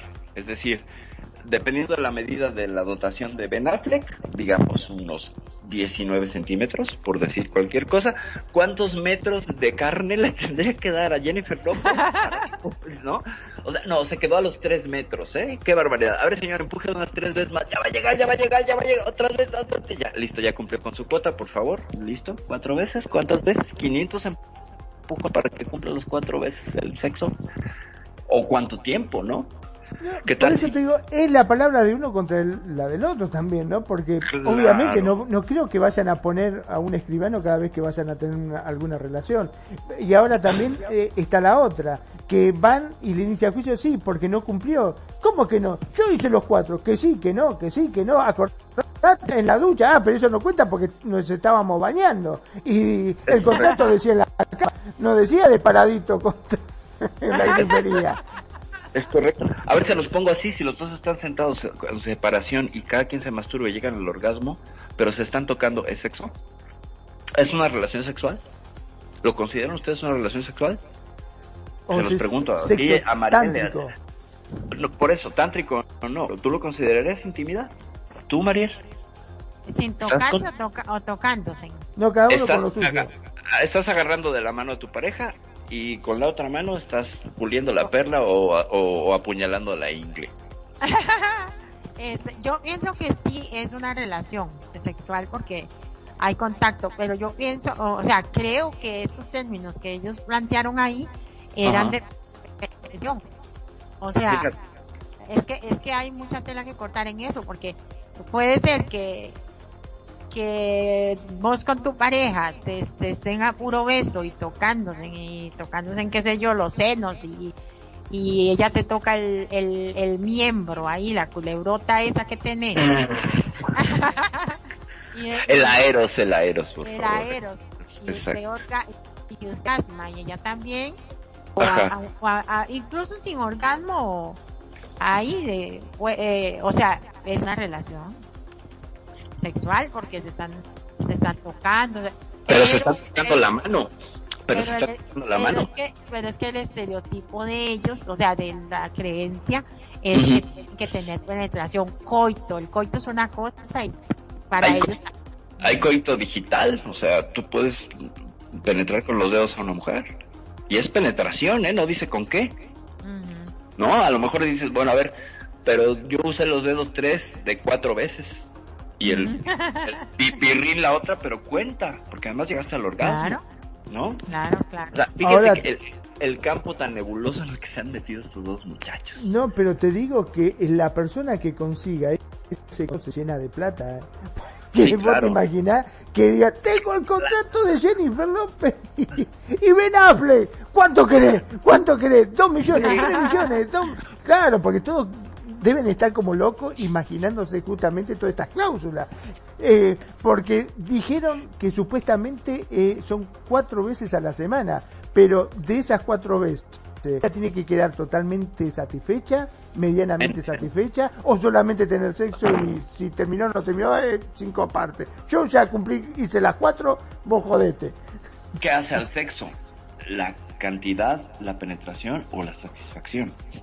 ¿No? O sea, nos lleva a preguntarnos esto. Entonces, si hubiera que si tuviera que haber una legislación sobre el orgasmo, ¿qué se consideraría? Y fíjense lo nebuloso y lo difícil, porque las parejas diferimos y las personas que estamos en pareja o hemos estado en una pareja, diferimos de lo que es lo placentero. ¿Me explico? yo he experimentado poder causar un orgasmo con el mismo contacto y conmigo también, o sea, la otra persona también. Entonces, y sin penetración ni nada a veces la excitación es tal que tú abrazas a la pareja y ¡pum! Tienes un orgasmo en seco, como decimos acá en México. Es una cosa emocional, física, que llega, si no a clímax, pero sí a un periodo de, de, liberación de endorfinas y de todo el cóctel que genera la respuesta sexual efectiva y no tiene que haber penetración. Entonces, ¿cómo lo medimos? ¿No? Y habría que crear un aparato para medirlo también. Sí, es que es como tonto eso. O sea, en realidad, si, si se analiza fríamente, eso que, que ellos plantearon es una, una idiotez. y es una idiotez, pero fíjate, cuánto campo, cuánta tela da para cortar, para hacer teorías. Y nos lleva a un punto que es muy interesante. No hay una legislación sobre el placer. Entonces, eh, ¿podría haber por ahí alguien que dijera, pues... ¿Existirá? O sea, una pareja, por ejemplo, vos te casás, ¿no? Y vas y te quieres divorciar. ¿Por qué? Porque mi mujer o mi marido no me satisface como yo quiero. ¿Está legislado eso en algún lado? No está legislado, pero está contemplado, creo yo, que el asunto de la, al menos lo que alcanzo a saber, no soy muy ducha en las leyes y menos matrimoniales ni nada, pero el asunto de la bigamia, por ejemplo, en algunos países está penado. ¿Y qué llevaría al hombre o a la mujer a cometer bigamia? Es decir, tener una pareja alterna. No sé si es un modelo anacrónico, pero habría una cuestión de insatisfacción. O sea, ahí tendremos que ahondar en las razones de la infidelidad de muchas personas. ¿Por qué van y buscan a alguien más? porque entonces quiere pensar el colectivo y la mente colmena que no le satisface. Y hay muchas razones, es muy complejo. Pero vamos a pensar desde ahí. No le satisface, no se la coge bien, por eso va y busca otra pareja. No sé si ustedes estarían de acuerdo o quieren aportar alguna otra visión que yo no vea. Mm, como que usted lo que piensa es que, que, eh, que la J-Lo quiso evitar eso. Probablemente, probablemente. O sea, a ver, entonces, ¿qué habla? Habla de la historia de J-Lo y entonces, pobre Mark Anthony, pobre Mark Anthony, ¿no? Y ahora lloro y me miro en el espejo y me siento estúpido.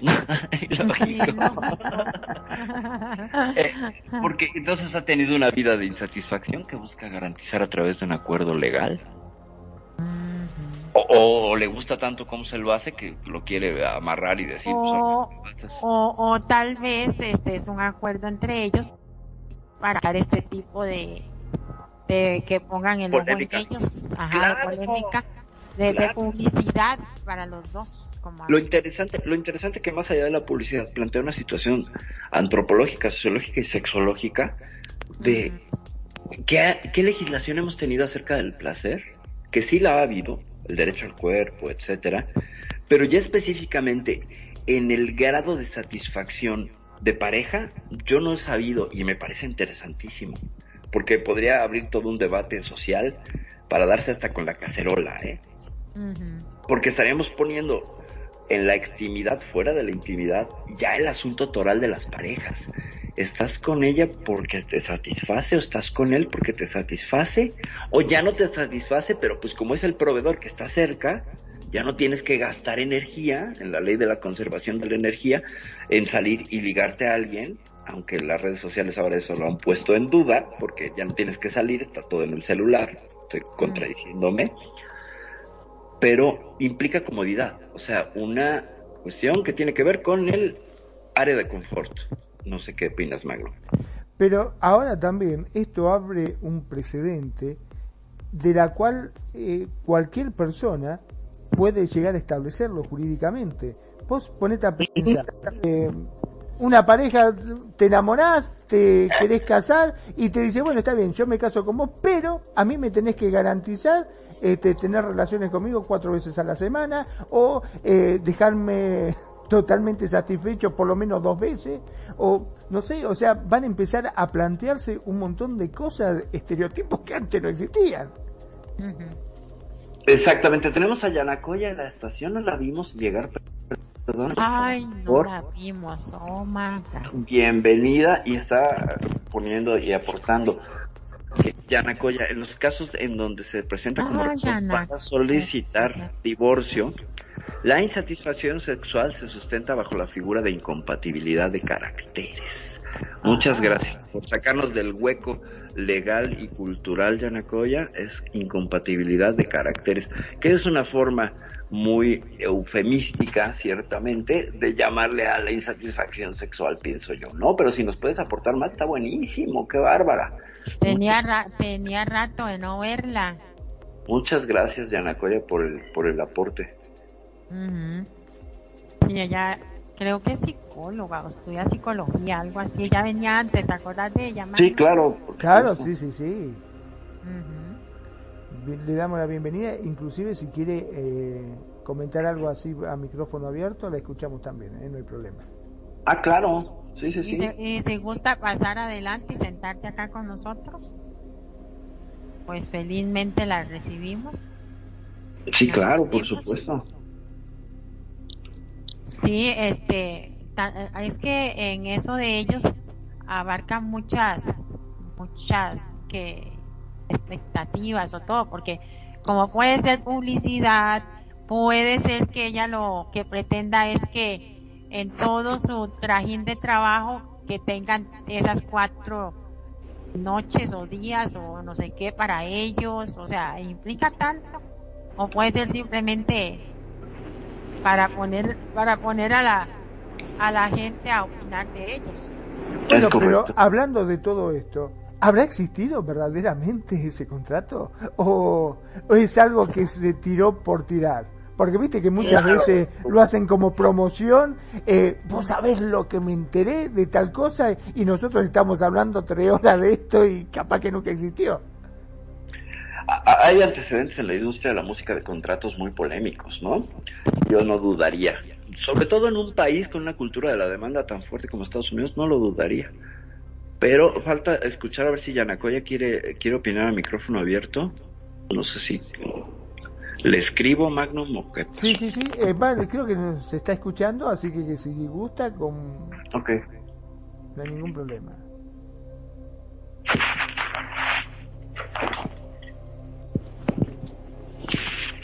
Mientras tanto, Mariel, ¿tú harías un contrato así? Yo haría un... No. ¿No? ¿No estaría apegado a la satisfacción de la pareja? Eh... De ahí no, no, no, porque si no me satisface, de ahí yo me compro un consolador. No, siempre voy a... siempre, siempre, lo, siempre lo voy a tener, aunque tenga pareja, no importa. Si no lo usa él conmigo, lo uso yo. claro, Pero, pero de ahí no, este, se supone que, que, es que como volvemos a lo mismo de antes, Perfidita, este, como la felicidad es algo que, que está dentro de nosotros y nosotros somos los que trabajamos por ella y decidimos por ella y todo, este no depende de que la otra persona me haga feliz, ¿entiende? Entonces, en, en, ese aspecto tampoco voy a pretender que alguien me haga feliz en esa área y si no funciona porque no quiere estar y que no esté. Y si quiere estar y, queremos disfrutar de la sexualidad, pues que lo hagamos libremente. Y si está, pero no está, y yo necesito eh, tener un orgasmo, pues de yo me lo saco solo. Claro, o sea, desde ahí estarías hablando de una posición donde tú te proveerías dentro de un marco del autocuidado tu tu propia tu propia satisfacción claro. Y eso eso pues bueno me parece que sería educación sexual básica eh, que todos estemos conscientes de que el autoerotismo siempre es una opción no es una condena y uh, añade Yanacoya, esta clase de contratos lo hace más que nada para proteger intereses personales y estar cubiertos legalmente en caso de solicitar divorcio por alguna causa. Es decir que, pues bueno, eh, existe esta figura legal donde te puedes proteger de muchos flancos y entre ellos pues estos muchachos decidieron protegerse por ahí o abusarse, no lo sabemos. Bueno, lo que pasa es que también está bien esa, ¿eh? ¿eh? A ver, ¿qué puso? La insatisfacción sexual es algo que no se puede probar en un proceso legal, claro, porque ¿cómo se para probarlo? Exactamente. Es deporte, es deporte de, apreciación, ¿no? eh, se vuelve eh, un acto de fe casi, donde pues, a ver si tuvo orgasmos no tuvo orgasmos, ¿no? Eh, chicos, chicos, perdón que meta la cuchara. pero otra, otra parte también, este, si a esto le sumamos que la satisfacción sexual no es obligación del otro, sino que también es, es obligación también de nosotros mismos, o sea, obligación o como se le quiera ver la palabra, obligación, necesidad de eh, trabajar o hacer algo en pos de conseguirlo, no es de la otra persona. Eso ya, ya, eso ya se quedó en la historia. Es nuestra, es propia, es una propia eh, decisión, es una propia, es un propio trabajo. O sea, a la parte de la pareja, pero eh, es algo tuyo propio. O sea, usted decide si quiere orgasmar, si no quiere orgasmar, si, si quiere tocarse aquí, si quiere tocarse allá, o pedirle a la pareja que te toque aquí, que te toque allá, que te, que te busque el punto G así, que te busque el punto G allá, que no, que más afuerita, que no, que por allá. No sé, yo pienso eso. Lo que pasa es que también con este criterio estamos eh, abriendo un abanico de posibilidades enorme. Vos ponele que eh, haga un contrato prematrimonial que diga a la mujer, eh, está bien, yo me caso, no hay problema con respecto al sexo, pero que nunca me vaya a, tener sexo anal, por ejemplo. Yo no quiero y que esté por contrato directamente. Y el tipo se va a tener que abstener a eso. O que diga, por ejemplo, otro contrato, eh, yo me caso porque él me prometió que me va a comprar una casa hermosa, grande, con tres habitaciones, voy a tener un auto, un perro y me va a dar dos hijos, por ejemplo. Pues ya suena dote, ¿no? Eso ya suena dote. O sea, ¿no? Eh, eh, son esas cosas, viste, que por lo general cuando uno está enamorado dice, ay, sí, cuando nos casemos, imagínate, vamos a tener una casa, vamos a tener este un perro, vamos a tener dos autos, uno para vos y uno para mí. Viste que muchas veces se dicen esas cosas este, cuando se sueña, ¿no? Y diga, bueno, está bien, pero yo lo quiero por contrato, mi amor. ¿Cómo? Dote. aquí, aquí encontramos una diferencia interesante. Dote es una cosa y dotado otra, ¿eh? Entonces nada vaya, nada, no vayan a mezclar. Pero yo opinaría, Mariel, apuntando tu comentario que el orgasmo es de quien lo trabaja. Pienso yo como por ahí muchos colectivos dentro del ámbito de la sexología, el feminismo, etcétera, se maneja el orgasmo de quien lo trabaja, ¿no? Es decir, tú eres responsable de tu propio placer. Y ya, ¿no? Eh, y si ya lo quieres compartir y todo, pues adelante. ¿No? Y si hay alguien con quien coincides y que tienes pues este fabuloso baile eh, eh, de coincidencia íntima, pues qué maravilla. El tema es que ya ponerlo como una cuestión de, de medirlo es que también tiene que ver con la cultura norteamericana, les gusta medirlo todo, qué ah, bárbaros. Sí, todo. Entonces de todo llevan estadísticas, entonces pues aquí estamos viendo que también llevarán estadísticas de cosas y de tiempos y ya vimos por ejemplo las encuestas de Durex que por ahí nos revelaron cuánto dura cada quien en cada país en el coito, ¿no? Los tiempos, que resultó ser menos de lo que la gente decía. Ayer teníamos a muchos hombres presumiendo, no, yo duro una hora, no sé qué, y cuando el tiempo resultó 16 minutos. La verdad es que muchas, muchas egos masculinos quedaron en entredicho. Te escucho. Es, que se puede, se puede durar dos horas, una hora o media o lo que sea en jugando y haciendo cosas. Ahora, perdón, me, me, he quedado con la duda. Eh, siempre se habló de lo que se colocó en el contrato que supuestamente pedía Saint Love, pero nunca se dijo qué fue lo que puso en el contrato, porque yo imagino que Saint Love habrá dicho, está bien, yo quiero este por contrato que tengamos sexo cuatro veces por semana. Perfecto. ¿Y él qué habrá pedido por su parte? Este, yo creo que debe haber pedido una carta comodín en la cual se podía hacer menso 3. ¿No? O sea, yo, yo, sí hubiera pedido esa, ¿no? Claro, yo tengo una carta comodín que por trabajo y por cuestiones de deseo, y nadie puede regular ni exigir mi deseo, eh, tres veces. Puedo eh, hacer uso de esta carta strike tres veces. Yo, yo, yo pienso, yo pienso que él eh, pidió también que por favor que ella le, le hiciera sexo oral. Ok, pero pues qué tonto, porque teniendo ese trasero J-Lo yo hubiera pedido otra cosa, pero bueno. Aparte con, con lo que sale ese trasero, vale, no sé, está asegurado en no sé cuántos millones. Imagínate. Bueno, es que a lo mejor corría el riesgo también de dañar, ¿no? Por ahí vaya a ser. Ese problema, si lo llega a romper, va a tener que poner mucha plata, me parece. ¿no? Es que es que si le rompe un, una una nalga, el, silicón de una nalga, ¿y cuánto no tiene que pagar de indemnización por ese culo que está asegurado?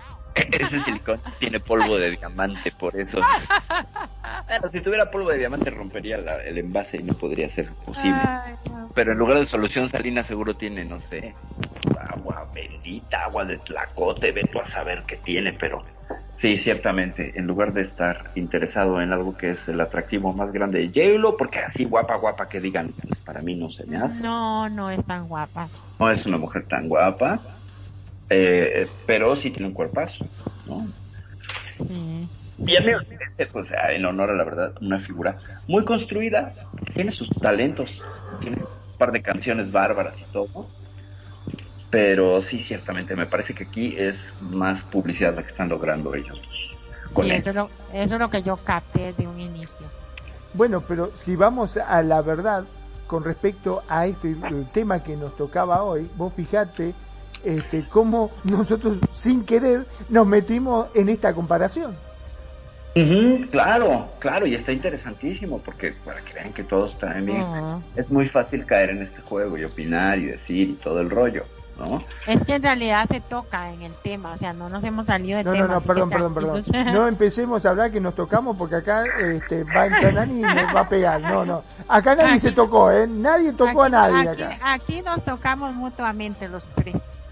Aquí, aquí, no, mira, mejor que Mariel me toque a mí y ya todos contentos, así más. Ahí está. Tóquense entre ustedes, a mí déjenme afuera de la tocada, por favor, les es correcto, es correcto. Y ya yo me, yo me dejo tocar, Mariel, no te preocupes. Bueno, está bien. Muy bien. Sí, sí, porque vea, lo mismo está sucediendo, dice, estos últimos días con Jennifer y bla, bla, bla. Este último se ha convertido en carne meme después de que un fotógrafo lo captara dormido al borde del barco, que ya todos lo sabemos en la luna de miel de París y que todo el mundo está hablando del agotamiento sexual y que ya lo hablamos. Entonces no nos hemos salido del tema, Magnito, pero vamos a hablar aquí. El efecto During-Kruger. During-Kruger, ajá, que la gente se cree más capaz de lo que es. Ajá, opinar sin saber. Vamos a hablar un poquito. Ah, vaya, como perfidia ahorita. Sí, claro. Gracias. Soy ejemplo. Cabrón. En la actualidad abunda cada vez más los opinólogos. Hablar, juzgar y opinar sin saber es deporte nacional. a, esta conducta se, a esta conducta la llamamos efecto During-Kruger y se define por esa práctica en la que uno sobrevalora sus habilidades y conocimientos. Se asume que las palabras pronunciadas son verdades, verdades absolutas y en tratar a los demás como si no tuvieran idea de nada. Un estudio de la Universidad de Cornell dice que estas personas no solo llegan a conclusiones erróneas, sino que además su propia incompetencia les roba la capacidad metacognitiva para darse cuenta aplicando a este contexto en el que opinar sobre relaciones de pareja ajenas hay un aspecto evidente. Las personas no solo juzgan y etiquetan o a determinadas parejas, sino que llegan a conclusiones cerradas sin contemplar la realidad personal de cada individuo. Se limitan a observar y a convertir sus conjeturas en verdades absolutas que más tarde publican y comparten en redes sociales. Correcto. Ay, güey, mi alma. correcto, sí, sí, sí. Pues vaya, eh, eh, finalmente pues sí tiene que ver un poquillo con este asunto de eh, creer que tienes la capacidad de que tu opinión ya se vuelve ley, ¿no? Y que es una neta del planeta y de y de y de la forma en la que vamos a moldear el mundo y querer cambiar la opinión de otros con nuestra opinión. Lo que decíamos hace rato está lleno de internet de opiniones y ya es una babería, es una perdición impresionante. La cosa es pues tener humildad y darse cuenta que pues, no ni sabemos de todo y que de pronto pues obvio si nos abstuviéramos del efecto de Dunning Kruger eh, no, no sé, no tendríamos tema de conversación los seres humanos, ¿qué haríamos? Cada quien hable de lo que sabe, como grillos estaríamos, ¿no? Estaríamos, eh, si, si nos apegáramos, ¿no? Porque diríamos, bueno, ok, es de este tema, estamos hablando de ecologismo, pues yo no sé, sé muy poco, entonces lo que voy a opinar son puros clichés, o estamos hablando de este asunto legal y como esto estaría desbarrándola, eh, ¿no? Sería complicado, pero bueno, yo creo que está bien, todos caemos en este efecto de un Kruger, claro que es. Magnum. Sí, todos caemos a, a, de metiches, como digo yo, Magnum. Claro, lo que pasa que ahora, desde que se destapó el tema de las redes sociales, en la cual todo el mundo opina de lo que sea, se crea una ola también que es bastante hasta podría llegar a decir destructiva, porque hubo gente que se ha terminado suicidando por las cosas que salen en las redes sociales, ¿no? Cuando, este, sobre todo, obviamente, cuando se está hablando mal de una persona, ¿no? Una persona que, por ejemplo, que se la trata de promiscua y se le crea este, todo un perfil y todos sus amigos, sus familiares, todo el mundo empieza a opinar de cosas que hasta a veces no tiene la menor idea, pero todo lo dice. Y esa persona termina enloquecida más de una vez, por cosas que realmente por ahí haya sido un rumor que alguien inventó para tratar de hacer un daño, todo el mundo empieza a opinar y se hace una bola tan grande que termina, este, no sé, destruyendo a esa persona. Ah, Ah, hemos visto varios casos de suicidios por la opinión en las redes sociales y es terrible, ¿eh? es terrible. Sí, por ejemplo aquí, bueno, una famositica, eh, cuando comenzó a salir este fotos o no sé qué es que se ponen en los labios para que se desengorden.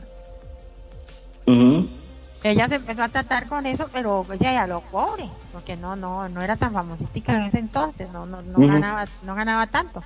Entonces a lo pobre se comenzó a, a, a, no le gustaban sus labios que supuestamente eran delgados y que no sé qué.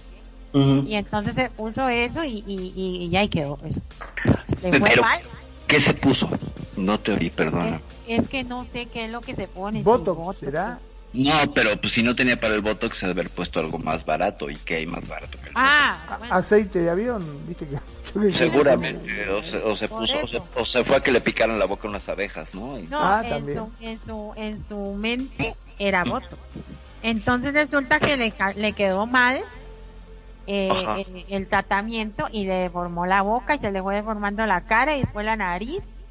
Ay, no, vieras que aparte de todo ese sufrimiento que ella, bueno, después a los, al tiempo con, ahí en el programa de chisme, este, aparte de todo ese sufrimiento, casi la matan las redes sociales. Y eso que en ese entonces no era tan fuerte como está ahorita. O sea, se volvió más famosa a raíz de este asunto. Mm, pues mm, sí, pero... Tristemente famosa. Pero casi se quiere morir ella, ¿no? Casi se mata porque porque la, la destruir, la, o sea, ¿qué les importa? ¿En serio? yo más bien dije, cuando la escuché contar eso, yo dije, ay no, qué triste, ¿cómo le van a hacer eso? O sea, nada que ver. Y lo hicieron. Y lo hicieron. Ya, ya, ahora después ella se operó y se, se arregló un poco. Ay, ¿sabes cómo le decía? Eh, ¿Cómo? La, Michael Jackson tica. Evidentemente, pero mira ese, ese gozo que estás mostrando al divertirte del sufrimiento ajeno. Pero escúchenla, escúchenla, escúchenla. Qué feo, Mariel. Qué feo. No se hace eso. Pobrecita, sí.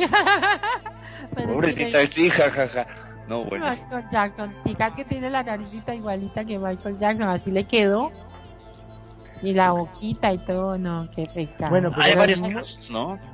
Es que lamentablemente, ¿no? Muchas veces por tratar de llegar a esos estándares de belleza, hay mujeres que hacen cualquier cosa, se someten a operaciones y caen en manos de pseudo cirujanos, este, que le hacen cualquier cosa, la verdad le hacen cualquier cosa. Acá en Argentina, desgraciadamente, ha habido muchos, muchos casos este, de gente conocida en la cual cayeron porque bueno fueron averiguando los cirujanos famosos los que utilizan botox o material de primera o silicona de primera no llegaban con el presupuesto y dicen mira yo tengo esta que está hecho con nylon se llama remoto.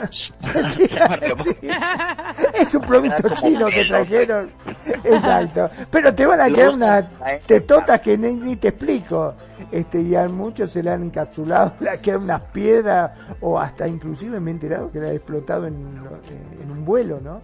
Este, eh, se puede explotar dependiendo la, el implante, pero no, lo que pasa es cuando usan los famosos modelantes, te traigo esto desde el mundo trans, que me tocó verlo en vivo, hay dos malos desenlaces cuando se meten los famosos modelantes, que serían pues mezclas, mezclas este eh, químicas de, de, ay, no sé, silicón y desconozco.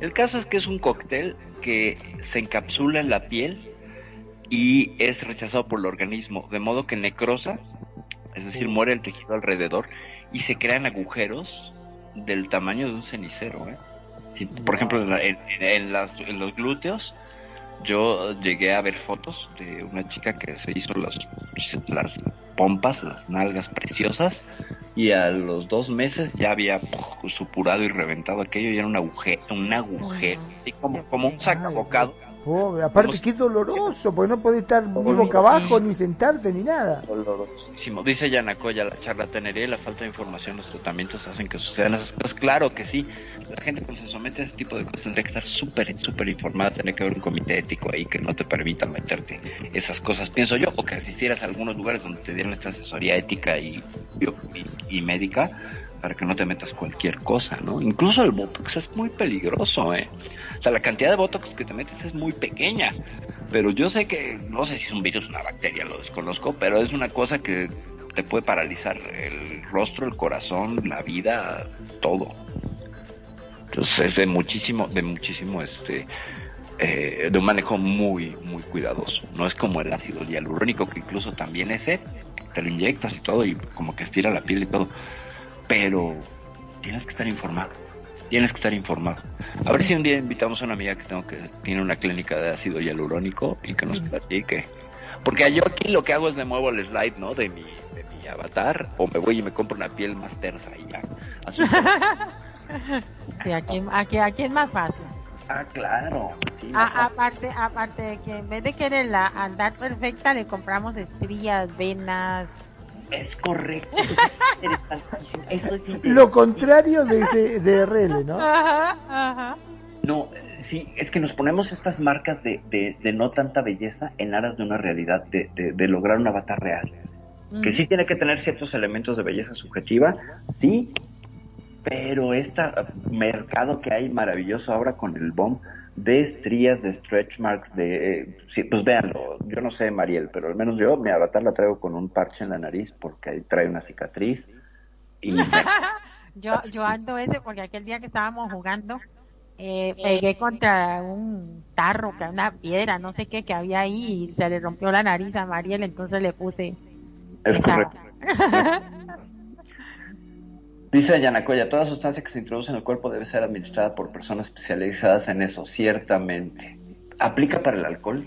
Claro. Yo, Yanacoya. Tendría que ser supervisado también la ingesta de alcohol. Porque pues eh. finalmente... Dime, María. No, no, termine la idea porque no, porque me parece que el alcohol ciertamente no es un modelante, pero hace que veas a las personas más bonitas después de un par de es, cierto, es, es una cirugía este, proyectiva, es transferencia y contratransferencia vía etílica, ¿no? Entonces no sé si es una sustancia modelante de una cosmética o de un extreme makeover con alcohol. Después de la quinta cerveza ves toda hermosa, son todas modelos. Claro.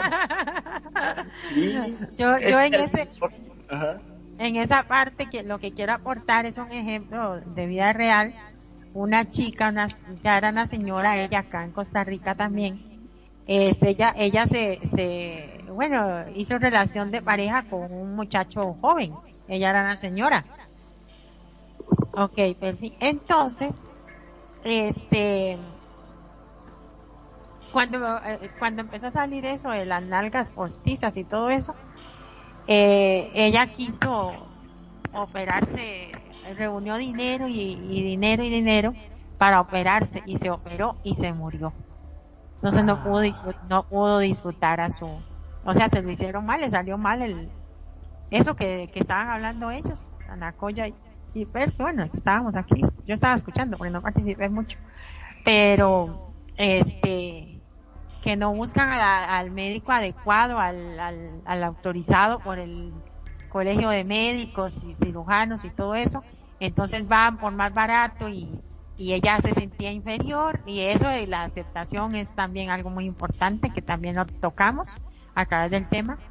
Y, y ella fue y se operó, perdió el dinero que tanto trabajó por años y se murió. Así de triste y cruel se murió. Entonces, gente querida, aceptarse como es, si hay que hacer un poquito de ejercicio, si estás gordo, cierra el pico, coma comida más sana, deje las azúcares, deje tanta harina y coma poquito de eso y póngase bonito, tome agüita, que hay muchas cosas que puede estar bonito y no necesita pasar por la navaja. Mira, bueno, Pelvin está en RL, pero si está escuchando, y, Magnum, voy a, leer el último track eh, tracto de, de, resumen. Dale. Este, comentamos eh, los tres y despedimos. ¿Está bien? A ver, acá Yanacoya pone, cada persona reacciona de manera diferente al mismo tratamiento y por eso cada uno de esos procesos es personalizado, claro. Sí, sí, indudablemente hay que ver si el paciente tiene algún trastorno médico, ¿no? Este, porque no todos gozan de, una salud perfecta. Hay algunos que pueden llegar a tener eh, algún problema en la sangre también y no saberlo, ¿no? Como diabetes, por ejemplo.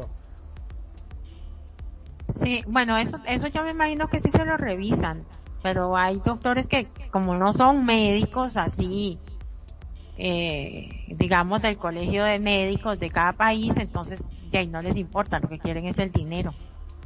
Por eso es que tienen, como decía ella misma ahora, que asegurarse de que sea un profesional en la materia. Claro. Relaciones de pareja ajenas, chismes y el juego del morbo. Pero Pervin, Pervin estará escuchando. Perfidia. ¿Estás escuchándonos? Me corre, parece... corre. Yo creo que no. Sí, lo que pasa que seguramente debe estar en RL. A lo mejor fue al baño, por favor, déjala en paz. No, no, no, no, súbete esos calzones y venga para acá, perfidita. Ya estoy aquí. ¿Cuáles? Me subo los calzones y no traigo calzones. ¿Cómo me los voy a subir? Ay, Dios. Ok, ok. Voy a leer lo último. Vamos a participar y cerramos. Ok. Relaciones de pareja ajenas chismes y el juego del morbo. Podríamos decir que introducirnos a juzgar relaciones de pareja ajenas es algo que arrastramos durante siglos. Juzgamos a la pareja cuya diferencia de edad es evidente, hablamos por lo bajo de quien, habiendo terminado una relación, inicia otra nueva al poco tiempo y que metiches que somos. Se cuchichea de la chica alta que sale con el chico de menor altura y que les importa. También que de quien tiene sobrepeso y está con una pareja delgada también que les importa. Claro. Así mismo que la chica que sale con alguien de mayor posición económica lo hace por dinero. La mente humana juzga y etiqueta al mundo que lo envuelve casi a cada instante y de manera inconsciente. Lo hace para intentar controlar la incertidumbre, por, pero con ello se proyectan también los prejuicios y estereotipos. Y nos sirve para que hacernos los muy listos. Hay que aceptarlo, ¿no? O sea, si veo una pareja, hacernos los muy listos. Ay, sí. Es decir, si yo veo una pareja donde hay una diferencia, una simetría económica, por ejemplo, él tiene más dinero y ella no, la acuso de ser una interesada gold digger, este, busca tesoros, eh, ¿sabes? Una, pues una lagartona. O que él es un sugar daddy. por ejemplo. O que él es un sugar daddy, claro, claro. Que podría ser el acomodo y eso es un acuerdo, ¿eh? Sugar daddy y sugar baby es un acuerdo entre dos personas consciente, lo cual me parece muy bien. Si dicen, yo te doy dinero y tú me provees placer, venga. Me parece un acuerdo entre adultos responsables completamente válido.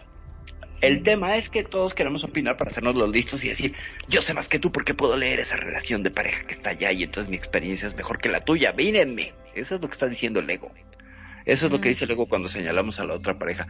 Desconocemos mucho de sus eh, contextos. En ocasiones sí le atinamos, en ocasiones sí hay unos que son estereotípicamente infalibles, que dices lo que decía Magnum, ¿no? De, me enamoré de su alma cuando es un señor de 85 años, una chica de 23 preciosa y bella, y pues no, hay, no puedes evitar el pensar que ella está ahí por la fortuna y él porque pues quiere demostrar que todavía las puede, ¿no? Le hago una interrupción y perdón. Dale, También se ve con el trato, porque puede ser una, una persona joven, una chica joven, pero si lo trata bien y no se avergüenza del, del Señor y, y, le da calidad de vida, pues sí, aunque esté por el dinero, pues también le tiene cariño, pero es que hay unas que es algo terrible, los, los tratan horriblemente mal, no cuidan de él o de ella y le está sacando el dinero, continúa, está muy interesante. Pues es que vemos casos uh, muy feos de pronto donde terminan con violencia muy grave, ¿no? Acá, acá en México hubo un caso de una cantante de música regional preciosa, Irma, no me acuerdo cómo se apellidaba, muy guapa ella con una carrera pero súper meteórica, una bozarrón, etcétera, y se casó con un abogado como de 60 años que tenía los peores papeles este hombre, ¿no? Eh, ya había estado casado con ella a los 17 años y se volvieron a casar y todo. El caso es que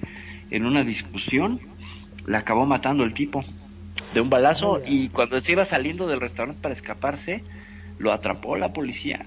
Eh, un policía que iba pasando ahí dieron la alarma y todo y él pues quiso imponer su, su, su condición de abogado y no sé qué tanto y, y era un hombre que llegaba a ese restaurante y siempre sacaba la pistola y bromeaba con el con el mesero o con el cocinero les decía, si no me gusta la comida, aquí ya sabes, ¿no? Yo te voy a... un todas las puedo.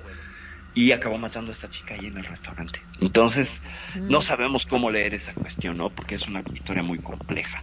Pero se suelen dar esos casos de asimetría de edad, de intereses económicos. ¿Qué los hacía estar juntos? Pues no, que nos importa. Pero el tema es que nos hace importar es que hubo un feminicidio allí y que es una situación que se eh, repite y que ahora con la exposición a redes sociales pues vemos que es frecuente, no voy a decir que creciente, no tengo datos, pero se mira mucho, ¿no? Entonces eh, muchas veces la desigualdad de las parejas genera violencia. Ya lo vimos también con las cachetadas de Will Smith, sean reales o no. También, si vamos al caso, están los famosos acuerdos que se hacen cuando, por ejemplo, eh, quieren entrar ilegal a, Estados Unidos, eh, se encuentra un tipo, le dice, bueno, yo me caso con vos para que puedas ¿no? Eh, tener los papeles y nada más, es un acuerdo, simplemente. Y hay muchas veces que después se quieren separar y no quiere saber nada, el tipo dice, no, no, pará, ahora estamos casados. Y ahí empiezan los problemas. Pues mientras entre adultos responsables y de acuerdo, casi todo se permite, casi, ¿eh? Pero ese tipo de acomodos también por obtener una nacionalidad, hay seis historias que han triunfado, que lo han logrado y luego se separaron, pero tuvieron que estudiar, tuvieron que estudiar la cultura del país y los estuvieron haciendo visitas sorpresas, entonces tienen que hacer vida de pareja, ¿eh? no creen que es tan fácil. Ah, ese asunto. No sabía que lo estudian, lo investiga la policía esos matrimonios. No la policía, pero sí, por ejemplo, aquí eh, Relaciones Exteriores, que es la, agencia que se encargaría gubernamental de, regular eso.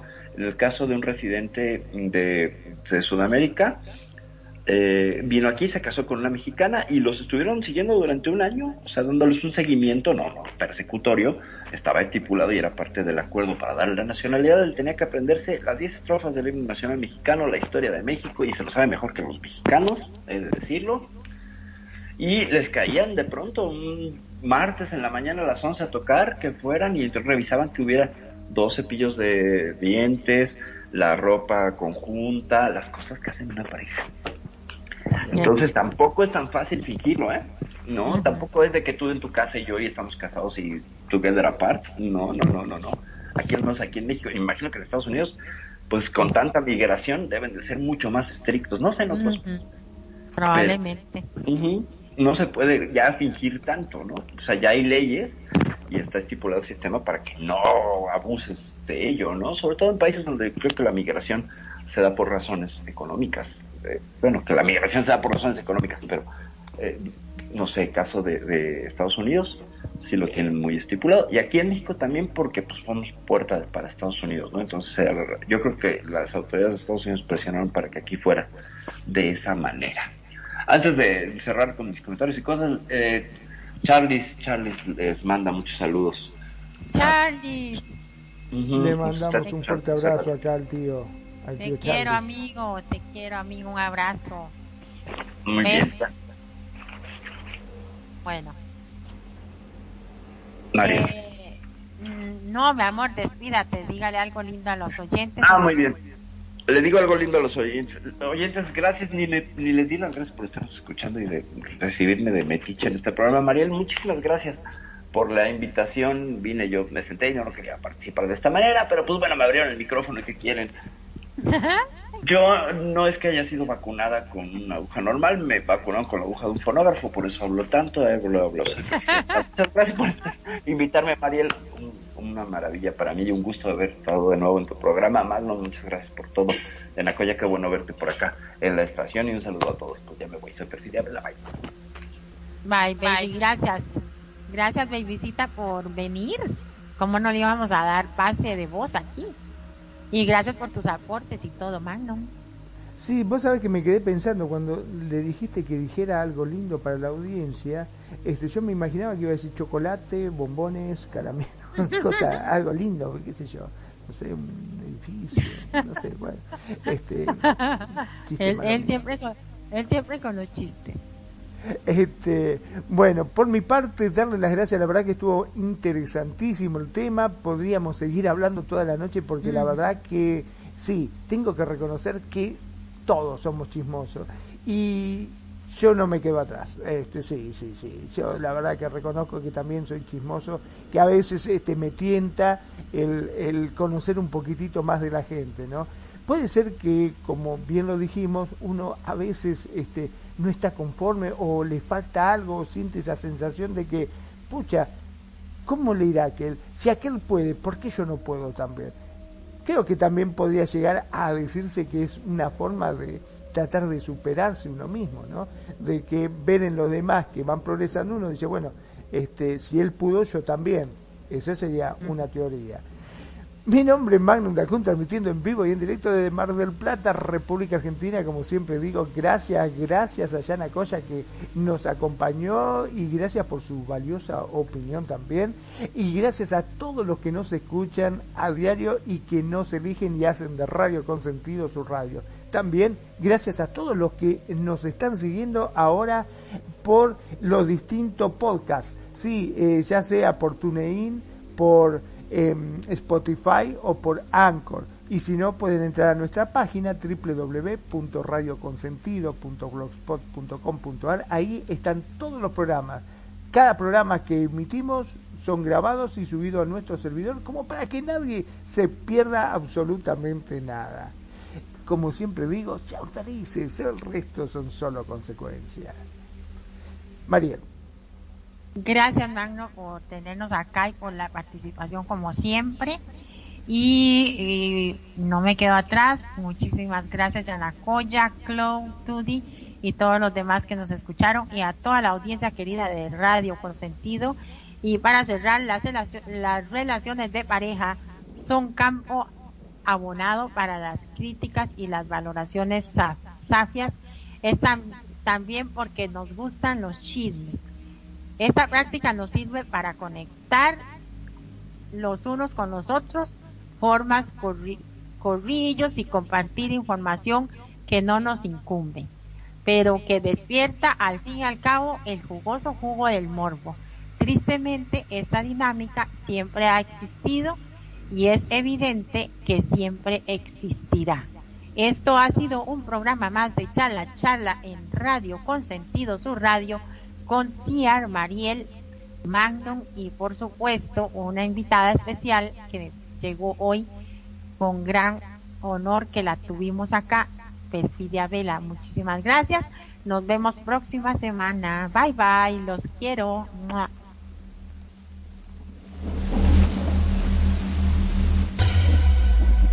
La buena música. Solo la puedes escuchar por aquí. Radio Consentido. Consiguiendo tus sueños. Tu mejor opción en radio por Second Life.